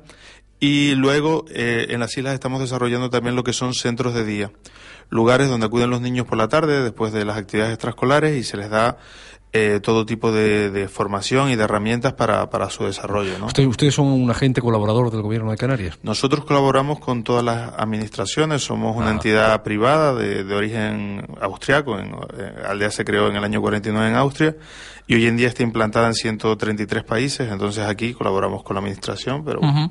Eh, permíteme que, salude a una persona que no tiene nada que ver con este asunto, pero tiene que ver con los chiquillos. Eh, hay una acción, de, una acción social solidaria a través de Internet, eh, la mueve precisamente un colega tuyo que es psicólogo, y que tiene que ver con el Hospital Materno Infantil. Seguramente habrás, habrás oído hablar del asunto de la, del departamento, de la planta de, de cirugía cardíaca, ¿no? Bueno, pues déjame que salude a Oliver Serrano. El Gobierno de Canarias, la Consejería de Sanidad, dice que va a suprimir la unidad de cirugía cardíaca infantil. Hemos escuchado muchísimas declaraciones que si no la suprimimos o si la vamos a suprimir, pero es que por una cuestión de calidad, etcétera. Aún así, el asunto está tan latente que hay gente, hay ruedas de prensa, hay declaraciones de especialistas que han dicho cuidado que los niños se pueden morir, ¿no? Oliver Serrano, buenos días. Muy buenos días, ¿qué tal, Enrique? Hay una acción, hay una acción social, una acción en la que tú estás participando, en la que tú, digamos que eres también el propulsor de ella. Eh, es una petición dirigida a la Consejería de Sanidad del Gobierno de Canarias para que no cierre esa unidad de cirugía cardíaca infantil en el materno infantil de Las Palmas. Sí, efectivamente. Yo me, enteré de esto estando fuera de la península y me, avisó mi hermano. Mi hermano realmente, Alejandro, es quien, quien ha hecho esta, quien ha impulsado esta petición a través de la plataforma change.org y bueno, la verdad que estamos muy contentos porque llevamos en poquitos días pues que ocho mil y pico firmas en internet. O sea, la, verdad que estamos aprovechando el poder de, las personas y el poder de las redes sociales para por lo menos eh, informar a la gente de lo que está pasando, ¿no? Bueno, tú has profundizado en el tema y lo entiendes. Eh, ¿Entiendes? Sí, eh, no, digo verdad, no. O sea, he leído muchísimo, he leído declaraciones de, eh, bueno, de los gestores de, de la sanidad pública en Canarias, he leído declaraciones de, eh, bien de Pedro Suárez, que es el servicio, incluso de de este de Brito, que fue uno de los que operó a mi hijo y, fue el creador ¿no? de la unidad en el año 2001. Eh, yo, yo veo cosas muy raras, no, no lo entiendo. Eh, creo que Canarias, que tiene más de dos millones de habitantes, se merece cuanto menos tener una unidad de este tipo y dadas las características de, de las islas, estamos eh, muy separados, nos cuesta muchísimo transporte, vamos. Es, que yo, yo no entiendo, no lo entiendo sinceramente. tú eres, acabas de decir que operaron a tu hijo, con lo cual tú eres un padre afectado también. Efectivamente, sí. Nosotros en el 2006, cuando nace nuestro hijo, pues se detecta un, una, una cortación de aorta, que es una estrechez en la arteria aorta. Eh, tienen que llevarlo de urgencia a, Gran Canaria y ahí, pues, eh, vamos, como está recién nacido, esperan un par de semanas. Yeah. la operación súper bien y además hay unos la verdad que la atención que recibimos, imagínate unos padres que van allí de repente, en dos horas tienen que coger un avión y te pones en el Canario, no conoces a nadie, y la verdad que nos brindaron una atención eh, estupenda. O sea, el trato profesional, el trato personal fue magnífico. Entre, entre una de las perlas y declaraciones que hemos escuchado esta semana está la del presidente del gobierno que dice que lo va a cerrar para mejorar el servicio. ¿Eso, eso cómo cuadra? Yo eso no lo aprendí en la EGB siquiera. Eh, no, no, la verdad que parece de, aunque sea triste decirlo, parece, parece de chiste. Es que, eh, vamos a ver, yo no sé si, yo creo que muchos de los políticos y los gestores sanitarios eh, carecen, carecen de empatía, ¿no? De la mínima empatía. Es decir, eh, solo ponemos a piel de, de un padre que se tiene que trasladar a Madrid eh, el que por mucho que luego lo bonifique el gobierno, eh, tú primero tienes que gastarte dinero en un avión, en un hotel, en un hostal. Porque eso es lo, Eh, perdona Oliver, para situar las cosas rápidamente, eso es lo que va a pasar a partir de ahora, ¿no? Que tú te tienes que ir con tu hijo con esa dolencia cardíaca a Madrid. Efectivamente, a Madrid o a otro centro de referencia que está en Barcelona, que lo normal es que se vaya, sí, sí, al, Ramón y Cajal o a La Paz en Madrid, efectivamente. Eh, tú imagínate que va, mm, tú imagínate, vamos a ver, eh, lo normal es que vaya la madre, lo- eh, que vaya el padre, eh, eh, el tema de los trabajos es muy complicado, eh, estando más cerca sí, se puede resolver de otra manera. Eh, luego los costes, las incomodidades y sobre todo los riesgos, ¿no? Eh, aunque dicen que hay un, vamos a ver, los traslados es verdad que están, eh, hay aviones medicalizados preparados y tal, pero aquí, que yo sepa, solo hay un avión, eh, imagínate que sean dos cosas a la vez, que empe- empezamos a pensar en, en muchas cosas, no lo No, y, como, trasladarlo de, y, como, de- y como tengan los rodeos un poco, por ejemplo, con un poco de niebla, o yo qué sé, o nos Sí, algo sí, ya le sí, no, no, pues, se, se pueden dar muchas circunstancias, decir, que viajar de una isla a otra siempre va a ser mucho más cómodo. Claro, y si no que- cogen el barco, que el barco siempre puede, ¿no? O sea, Y ya te digo, yo, yo la verdad que sorprendido, cuando me enteré pues me, me quedé súper triste porque te digo, la atención que nos prestaron a mí fue magnífica, había unos profesionales que además son referencia internacional, es decir, que, es que era increíble, ¿no? O sea, que la experiencia nuestra fue dentro de lo malo muy buena porque además el niño se quedó muy bien y, te digo, tenía un equipo estupendísimo.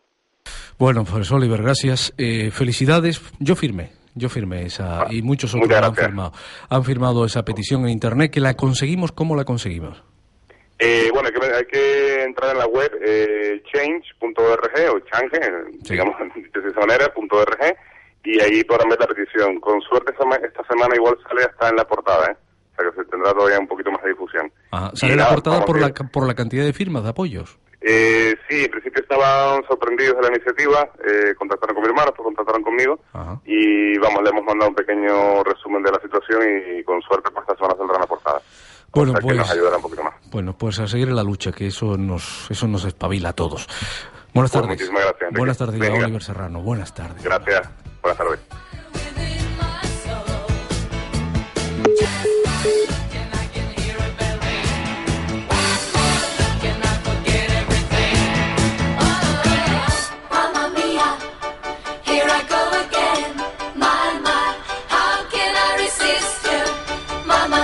Carlos González, mamá mía cantaba Ava, ¿no? Aquí lo podemos interpretar como mamá mía. ¿no? Madre mía, ¿no? Madre mía, sí, sí, sí, sí, sí. Bueno, tú, tú eres padre también, ¿no? Yo soy padre y la verdad es que uno se pone en la piel de, de una persona que, que está pasando la situación de, de este padre y, y es terrible, ¿no? Porque Ustedes, por ejemplo, en, igual no, se me acaba de ocurrir, ¿no? Estamos hablando de que, oye, cuando trasladan a un niño, trasladan a un- una familia, se tiene que trasladar a un punto del otro. Estoy imaginando a los palmeros, a los gomeros, a, a los, a los herreños, a los conejeros, ¿no? Que tienen que venir a Tenerife, que buscan lugares para alojarse durante esas... ¿Aldeas no, no se dedica a ese tipo de cosas o, en algunas ocasiones? Generalmente lo que se, se pretende siempre es que cuando un niño es retirado, cuando se aplica una medida de protección, quede en su entorno. Por lo tanto, se buscan hogares que estén próximos a su entorno. Ya. Por eso, desde el programa de acogimiento, lo que se está llevando a cabo es que si un niño no puede vivir con su familia y es acogido por un acogente, pues sea en el entorno de la misma isla. Mm.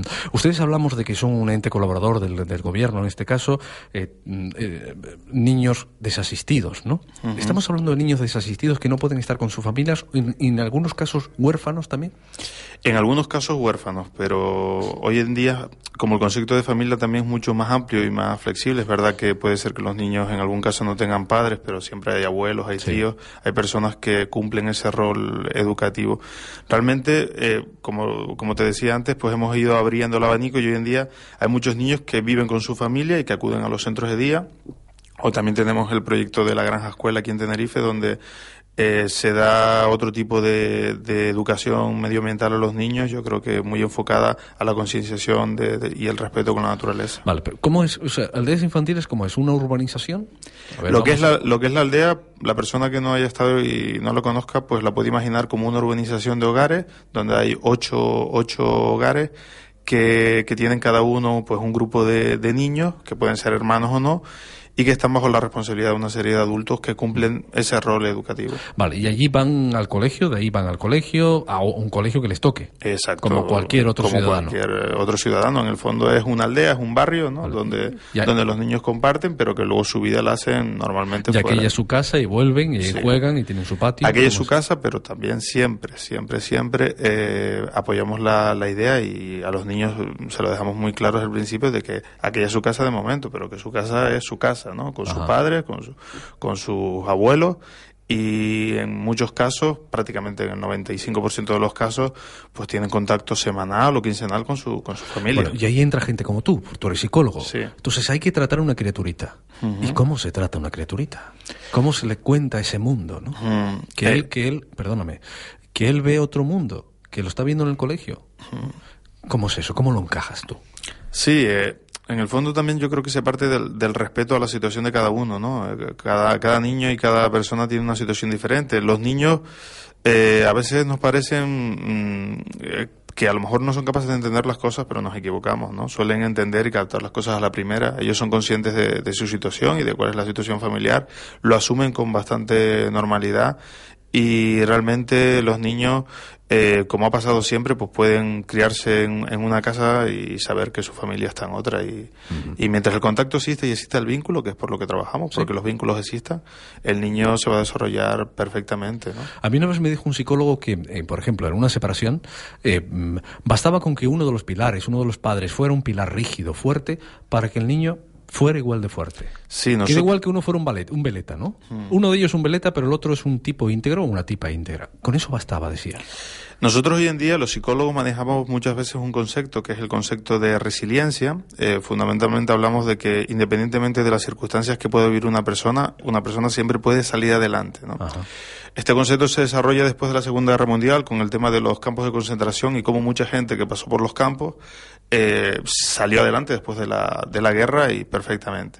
Se basa en lo siguiente básicamente, y es que si un niño encuentra un adulto que es un referente claro y estable, y además hay una actividad que al niño le motiva y ese adulto se la fomenta, ese niño va a salir adelante. A veces no tiene que ser el padre ni la madre, puede ser un maestro, puede ser un mentor que aparece y que apuesta por el niño.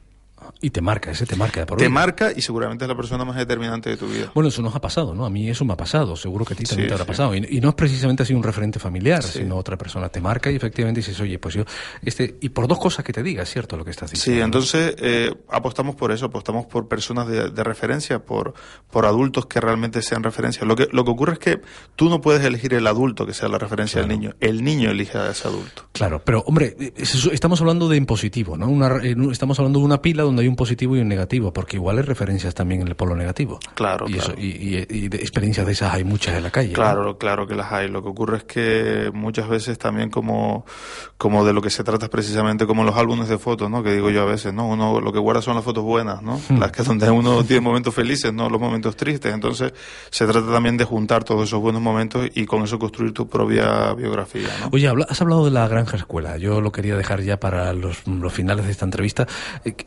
Es una forma de educar. Una granja, ¿qué hay allí? ¿Qué hay? Bueno, pues la granja se encuentra en el barrio del Tablero. Eh, la verdad que es un proyecto muy bonito y, novedoso. Básicamente eh, trabajamos todo lo que es educación ambiental. Antes estaba escuchando aquí a los compañeros hablando de, de ganadería, pues eso es una cosa que intentamos acercar a los niños, ¿no? Tenemos desde, desde cabras, de gallinas jabadas, eh, ovejas y luego las estrellas que son dos caballos que tenemos para realizar terapias ecuestres con los niños, ¿no?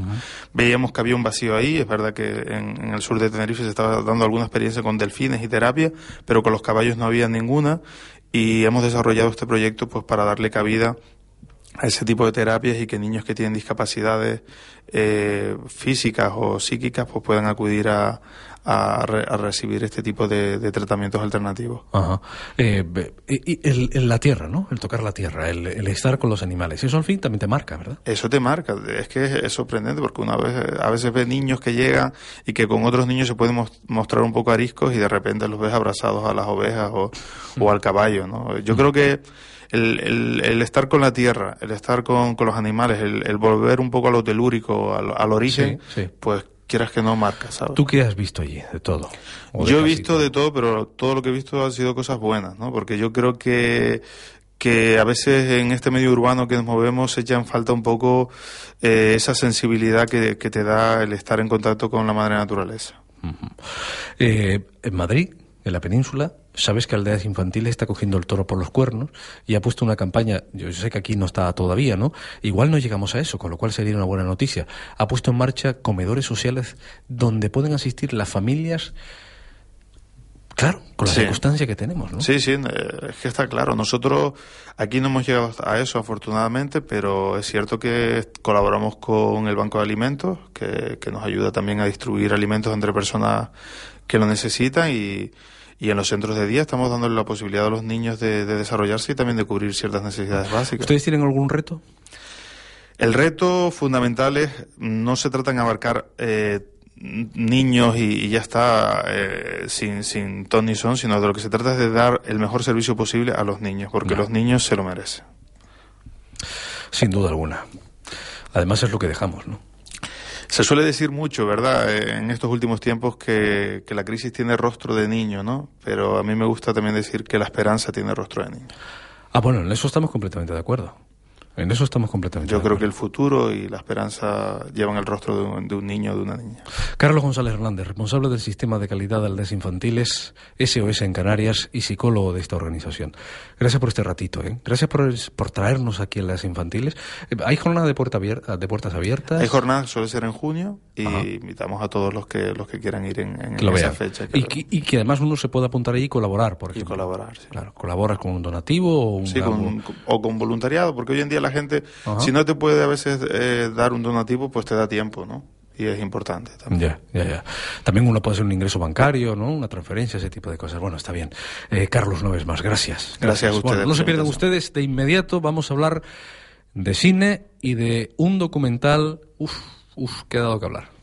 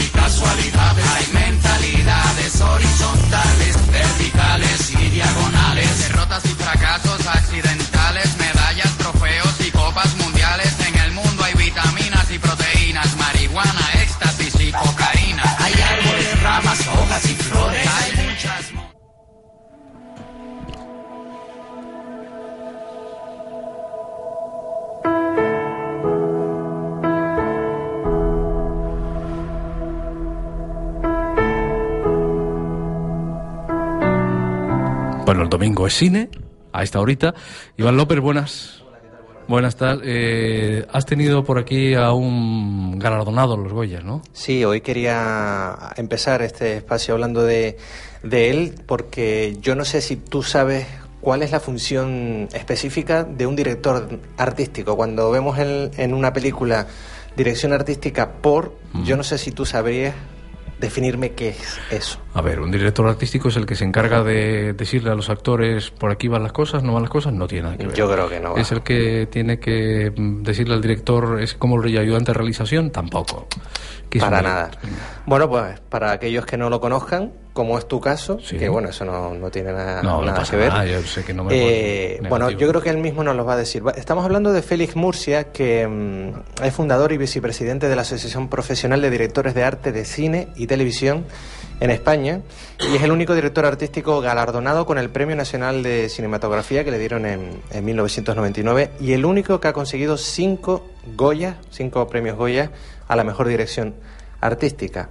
Bueno, esta semana ha estado impartiendo un curso en el Colegio de Arquitectos, eh, perdón, Arquitectos, sí. de Arquitectos, se me va la lengua. Santa Cruz. En Santa Cruz de Tenerife, efectivamente. Eh, y bueno, hemos podido hablar con él. Eh, toda, digamos, una institución del cine español. Y esto es lo que nos decía cuando le preguntábamos eh, que él nos definiera su oficio dentro del cine.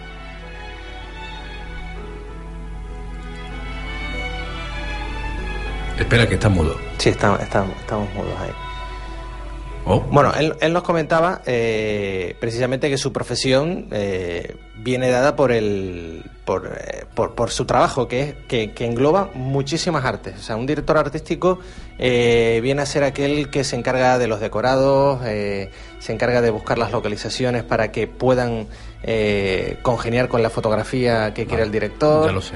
Sigue, sigue, sigue. Está, que tenemos un problema con el, con el audio. Incluso eh, es aquel que se encarga, bueno, él dirige a los atresistas, pero bueno, de todo lo que salga en la pantalla eh, delante de la cámara que pueda contribuir a- al enfoque de, de todo lo de todo lo que se quiera grabar, ¿no? Bueno, vamos a hacer una cosa que me parece que es lo más oportuno ahora mismo. Lo que solucionamos ese problema técnico, que es un problema de ordenadores, ya sabes lo que pasa con los ordenadores, Sí, ¿no? sí, totalmente. Antes cuando trabajábamos con cinta y cuando trabajábamos con las tortas, ¿tú te acuerdas de las tortas de la radio? Los Claro. magnetofones, ¿no? Claro, claro, Bueno, y- los y- magnetofones eh, nunca pasaba nada, salvo que se te rompiera la cinta al magnetofón. Ahora es el ordenador. Y ahora es el hablamos de ordenador. los, de los duendes de la radio, pero ahora es que no, ni siquiera, o sea, No, no, ahora son los chip los VIP de la radio, pero ya está. Ya está, me lo, va- me lo- lo están solucionando simplemente, creo que es a golpe de machete. Eh, y están con el- están pacheando ahora mismo para cambiar de ordenador. Cuando lo tengamos, Hay una broma que, eh, ahí está. que, Mira, ahí lo tenemos. que consta en algunos libros de cinematografía de dos directores artísticos que se preguntan, bueno, pero nosotros en realidad, ¿qué es lo que hacemos en el cine? ¿De qué somos responsables? ¿no? Y entonces eh, divagan entre ellos, cada uno da una definición y uno ya da la que es la puntual, que dice, salvo lo que no sale con enfoque, toda la responsabilidad es nuestra, es decir, que de alguna manera nosotros sí que es cierto que trabajamos para la fotografía. bueno, como Esa es la definición de director artístico. Sí, todo aquello que, que no sale en el desenfoque, ¿no? Bueno, este hombre, Félix Murcia, ha, como te decía, ha obtenido cinco premios Goya, entre ellos eh, en Dragón Rapid, no sé si te acuerdas de esa película, en la Sí. cual hablaba de- del viaje de Francisco Franco para iniciar la revuelta de la Guerra Civil. El Rey Pasmado, Tirano Banderas, El Perro del Hortelano y Secretos del Corazón. Esas han sido las cinco películas que, por las cuales ha obtenido eh, el Goya, pero bueno, tiene muchísimas más. Él nos ha hablado de la que quizás para él fue la más eh, carismática, en la que se sintió eh, más retado para conseguir una, una gran dirección artística. Películas de las que esté satisfecho por cómo globalmente se ha desarrollado todo, pues bueno, pues una, una película que casi es la menos película, en el sentido cinematográfico, que es El perro del hortelano, que es una obra de teatro de Lope de Vega en verso. Bueno, pues eso sí que es un reto, porque en principio es partir de algo que no es eh, común en el cine, ¿no?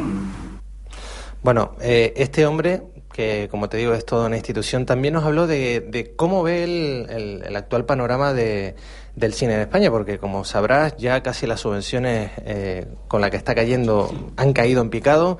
Eh, le preguntamos precisamente eh, si temía por su trabajo, aunque bueno, él ya tiene toda una vida dedicada, se ha jubilado hace tiempo.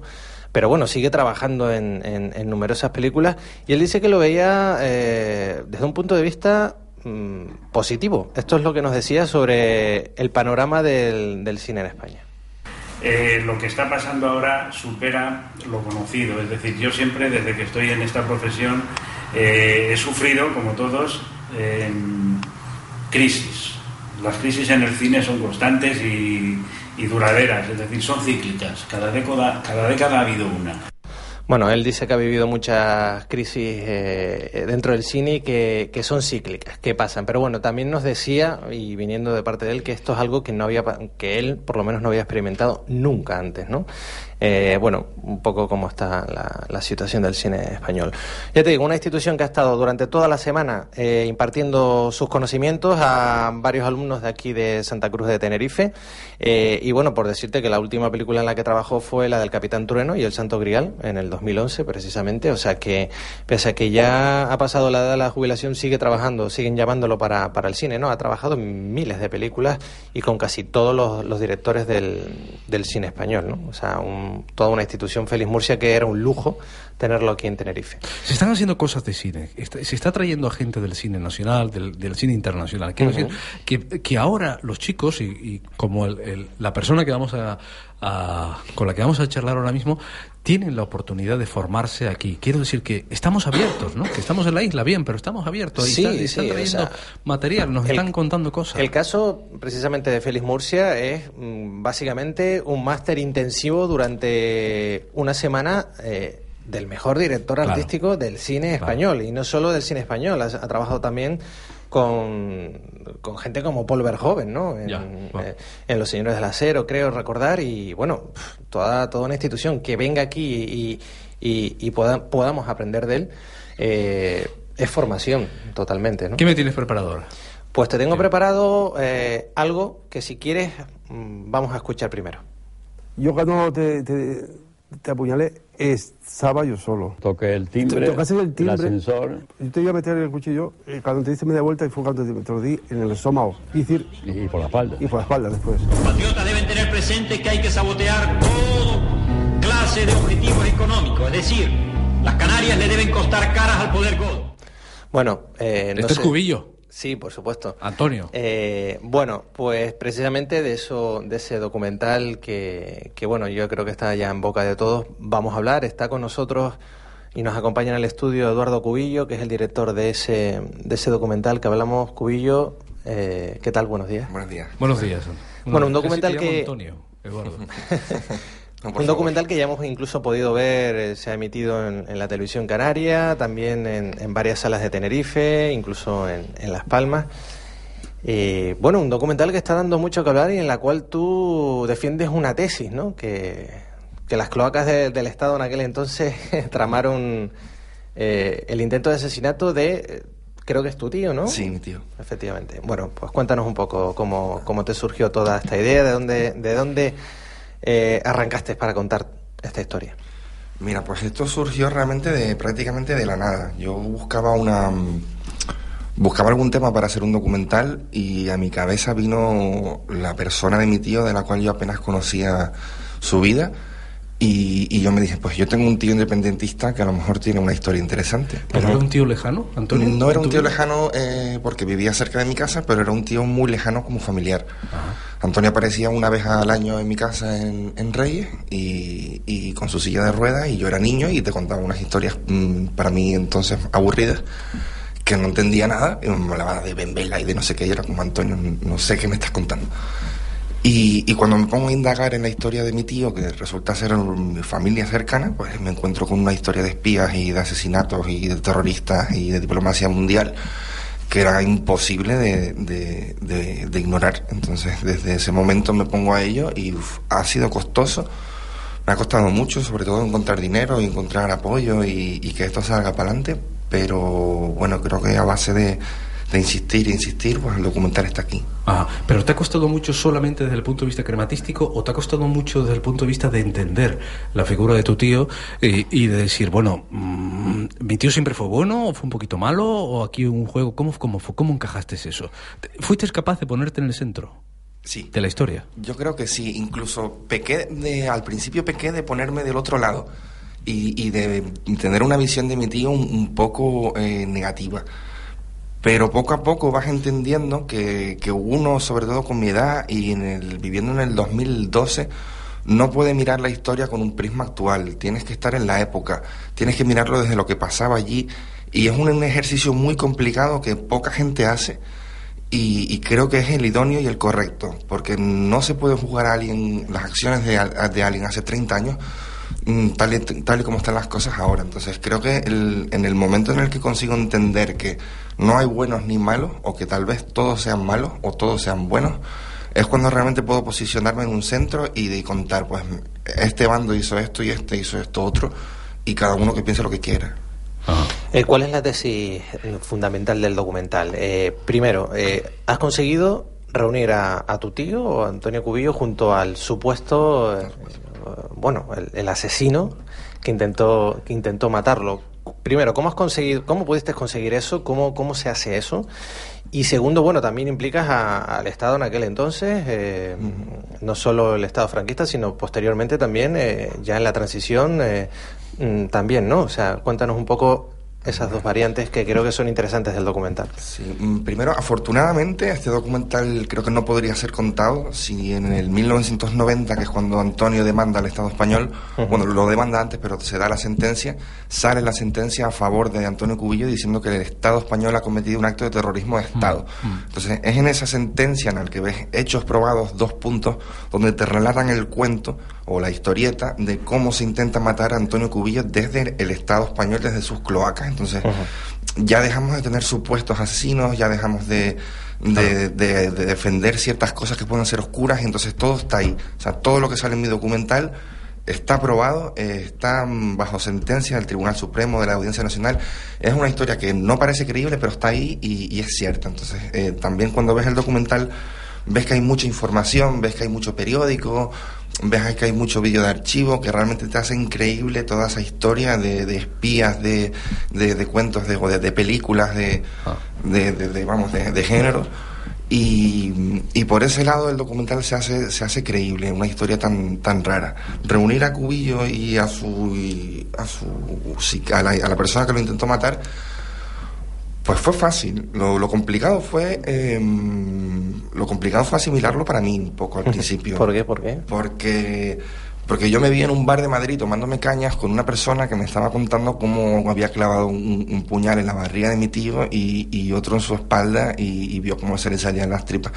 Y por un lado es el personaje de mi, de mi documental y yo estaba súper, súper, súper contento de haber encontrado a esta persona que para mí, pues que le iba a dar un vuelo al documental muy interesante, pero por otro lado. Eh, flipaba imaginándome a mi tío y viéndole la cara a este señor, cómo me decía que, que- que lo había intentado matar y, y- y me, y me contaba que lo había contratado y todo eso.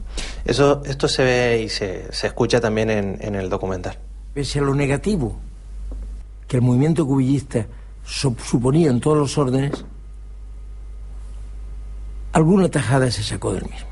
Es cierto que el fin no siempre justifica los medios, pero en política hay ocasiones en que hay que aprovechar ciertas circunstancias para conseguir fines útiles para la sociedad que está gobernando. Bueno, eh, y llega el momento en el que Antonio Cubillo se sienta junto a su asesino. Esto se ve en el, en el documental, pero ¿qué pasó? O sea, eh, digamos, eh, ¿qué es lo que, lo que sucedió ese día? ¿Hubo tensión? ¿Se mascó? Hubo... Bueno, cuéntanos un poco. Mm, ese curiosamente fue el segundo día de rodaje. Antes de, de incluso de tener perras, de tener dinero y, y de tener todo preparado y estructurado, pues y encontramos a esta persona al sicario, le hicimos una entrevista y al día siguiente ocurrió esto. Lo que ves en el documental es literalmente lo que pasó. O sea, hay algunos tiempos que está un poco acortado, pero no hay maniqueo. Antonio está en ese teatro, entre este, sentado, y el, el señor que lo intentó matar aparece y se sientan y no hay, no hay mediador, no hay periodista, no hay guionista, no hay nadie. Grabas en todo momento. Grabo en todo momento y ellos dos están frente a frente, nadie les dice empiecen a hablar, ni queremos hablar de esto, ni se habían visto antes. Eso ni- fue decisión tuya, hacerlo Sí, así. sí. Y entonces ellos empiezan a hablar y ellos terminan la conversación cuando creen conveniente y, y se acaba. Y es un poco Antonio el que hace de abogado y el otro es el acusado y Antonio tiene un, un- una- un papel y un bolígrafo y le va preguntando cosas que lleva 30 años queriendo que preguntarle en, en- en cierto sentido y el otro también lleva 30 años queriendo contárselas. ¿Y cómo termina todo cuando apagas la cámara? Ahí. Pues cuando pasaron cosas curiosas, por ejemplo, Antonio fue con, con personas del M. Payac y se me acercó uno y, y me pregunta, ¿en, en qué hotel está este tío? Y lo miré y le digo, no, no, no. deja- y, y- y le digo, Antonio, Antonio. Me dice, ¿en qué hotel está? Que este no sale de la isla. y hubo una tensión ahí de, Antonio, por favor, ven aquí y pon orden, mira lo que está pasando. Ya. Y luego, por otro lado, cuando, mm, cuando terminan las cámaras, ellos dos, nosotros nos, nos, nos ponemos a recoger y nos olvidamos un poco, incluso yo me olvido de, de lo que acaba de pasar, y de repente veo que ellos dos están pegados uno al lado del otro y que están hablando. Y Antonio incluso propone eh, irnos a comer con este señor. Mm, Pero los, los señores del M allá que estaban ahí, no, no, yo no vi que aquello fuera a llevar a ningún buen sitio. Y decidimos no ir a comer todos juntos, sino que él se fuera a su hotel. Pero A mí me llama poderosamente la atención, discúlpame, porque est- estamos hablando de un documento histórico muy importante y de lo que está diciendo además el, el creador del documento, ¿no? Que te atreves a hacer esto por, por, porque, bueno, porque tienes una relación precisamente con el principal protagonista, ¿no? Eh, es, ¿Cómo se localiza este hombre? ¿Quién es este hombre? ¿Dónde está?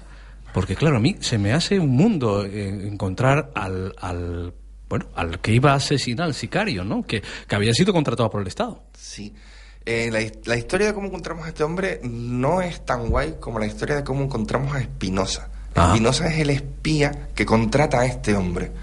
Y a Espinosa lo estuve buscando durante cinco años. Fue lo primero que hice fue, pues, este documental no puede estar si no está, digamos, el archienemigo del prota, ¿no? Es el, el- el- el bando contrario y el que organizó su atentado, porque el otro no deja de ser, digamos, un soldado, en- entre comillas, ¿no? Entonces, Es- Espinosa mm, fue espía del Estado español, incluso gracias a él cayó el grapo en Benidorm, y, y es un tío muy escurridizo, eh, es una persona que a sus 80 años sigue con, con una, mm, una paranoia espiosa de acerca de que lo persiguen, lo buscan. Él tiene una maleta llena de documentos en Suecia que dice que es su salvoconducto para que no lo maten. Cuando lo, cuando lo, le compramos un billete para que viniera aquí para hacer la entrevista, se presentó cuatro horas antes en el aeropuerto y estuvo vigilando entradas y salidas para ver si alguien lo, lo- estaba vigilando. Entonces es una persona que, se quedó allí, eh, que tiene un veneno brutal y encontrarlo fue muy complicado. Desde estuvimos, mm, hablé con algunas personas que años atrás lo habían encontrado para escribir libros. Uno de ellos me recomendó que fuera por los, por los puticlubs de, de Madrid, que seguro lo encontraría. Y, bueno, pues al final con- conseguimos una pista de que tenía de que podía estar en Murcia. Entonces un, día conocí a, un personaje en un bar que me dijo que, tenía unos amigos guardias civiles y le di le di el DNI de Espinosa y me dio una me dio una dirección en Murcia. Fuimos a esa casa en Murcia, ya no vivían allí, le enseñamos una foto, encontramos al alcalde de, de la época, el alcalde de la época nos dijo que tenía un hijo bastardo en un poblado gitano. Entonces cuando fuimos al poblado gitano, eh, la productora y el director de fotografía, según se bajaron, apareció una persona corriendo hacia ellos. Y, y esa persona las miró y le dijo, traen noticias de mi padre. Entonces era su hijo, del hijo de Espinosa, que de vez en cuando manda un mensajero para decirle, estoy en este sitio, reúnete conmigo y hablamos un rato. O sea que mm, tú has vivido una película para hacer esta película, o sea, eh, porque es casi una película lo que está contando. Es que podrías hacer una película de cómo se hizo el documental, Sí, claro, sí, eso, sí. obviamente, ¿no? Y fue, fue, fue muy excitante. Luego al, al final, lo, lo- porque esa gente nos pidió dinero por, por localizar a Espinosa y, y luego no, no, no nos fiábamos mucho. Y, Espinosa, que fue espía, que no sabía leer ni escribir, eh, fue secretario general de la UGT en Murcia. Estuvo infiltrado en la UGT. Y, y, bueno, pues a través de antiguos militantes del PSOE en Murcia, pues apareció el señor Espinosa, que es una persona que le gusta mucho fardar, le gusta mucho hablar, le gusta mucho mentir y le gusta estar en los medios, que se hable de él, contar sus grandes hazañas con el FRAP y con el Grapo y con Cubillo.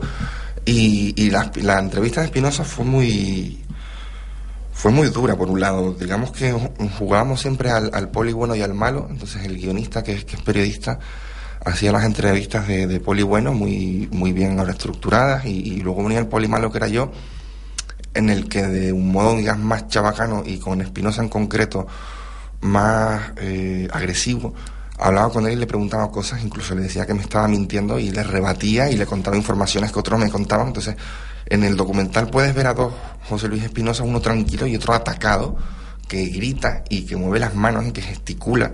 Entonces, es ahí cuando estoy yo hablando con él, que incluso en, una en un trozo de la entrevista me amenazó de muerte diciendo que me iba a matar, que, que yo sí que era un listillo y a, y a mí sí que me iba a matar, ¿sabes? Y, y es un personaje muy, muy interesante, creo que es el, el auténtico malo tiene una cara arrugada y llena de sombras y ¿Te y imaginaste mucho por algún veneno. momento, te imaginaste por algún momento, Edu, que ibas a entrar en las cloacas de, de este país? o en aquellas cloacas. Pues la verdad es que no, sinceramente no. Creo que de repente estaba ahí metido. De repente estaba ahí metido porque me costó mucho eh, responder a la pregunta de, de qué va tu documental. ¿Y eso te hizo dudar si seguir o no? No. Nunca dudaste. Nunca dudé, nunca dudé. No, no. Y la acogida, que bueno, por lo menos eh, a través de su emisión de televisión ha sido buena, eh, ¿cómo la has sentido tú? O sea, eh, me imagino que te habrá venido muchísima gente de la época a favor, otros en contra, porque lógicamente este tema tiene su- sus detractores también, eh, como, como en, todo, en todo el mundo. No sé, ¿cómo lo has vivido tú? Yo me he quedado contento en general, eh, porque realmente las críticas que ha tenido el documental negativas no son has hecho un mal documental ni has enfocado mal el documental, no van por ahí, son críticas al, al propio Antonio Cubillo y son personas que piensan que An- Antonio Cubillo no se merece un documental, pero yo personalmente creo que un documental no es un premio, es simplemente pues, como un artículo de un periódico, pero de una manera audiovisual, o como un libro, pero de una manera audiovisual. No solo podemos escribir de cosas bonitas, ni relatar cosas bonitas, entonces por ahí creo que es la opinión de unas personas que... que- Es que, con, es que con esa historia tampoco podremos hacer una película sobre ETA, ¿no? Claro. Sobre la historia de ETA y Exacto, cosas muy ni interesantes. ni nada por el estilo. Claro, claro. No, yo no, no estoy haciendo un, un- un- un- una No, no podemos épica coartar a la gente, no, no podemos coartar a la gente la posibilidad de conocer la, una historia, ¿no? Y sobre Claro. todo si es documentada de esa manera. Eh, ¿Por qué no te habla Felipe González, por ejemplo? ¿Por qué no te hablan determinados sujetos políticos a los que llamaste? Sí, pues Felipe González, mm, yo creo que no habla pues porque le conviene. Aún así, mm, creo que es tan, tan buen orador Felipe González y tan buen político eh, de aquella manera que hubiera quedado muy bien en el documental y, y hubiera aplastado cualquier posible implicación suya, pero aún así no quiso, no quiso entrar. Mm, lo contactamos a través de muchas vías, primero por las vías normales, vías pues le mandamos eh, mails a su partido y, bueno, se hicieron una serie de cosas. Y luego conseguimos contactar con su hija y, le man- y, y el novio de su hija eh, se dedica al cine también, entonces le mandamos una copia del documental y le gustó mucho. Y a través de ellos pues le mandamos una carta y papá pues el documental está muy bien y, y la verdad es que no, ¿sabes? no no implica de alguna manera no es un rollo destructivo contra el Estado no es algo independentista pero no, no no quiso yo creo que Felipe González tiene mucho que ver en, en la organización del atentado y, y el PSOE hizo muchas cosas oscuras en Argelia en la época con nombres y apellidos y no creo que, que le interese porque no va a ganar nada eh, Nos queda un minuto, Iván. Bueno, pues nos quedamos con ganas de, de saber más, sobre todo para saberlo, mm, nada más que, que ver el, el documental. Sí, dime. El documental se repone hoy en Televisión Canaria a las 17.50.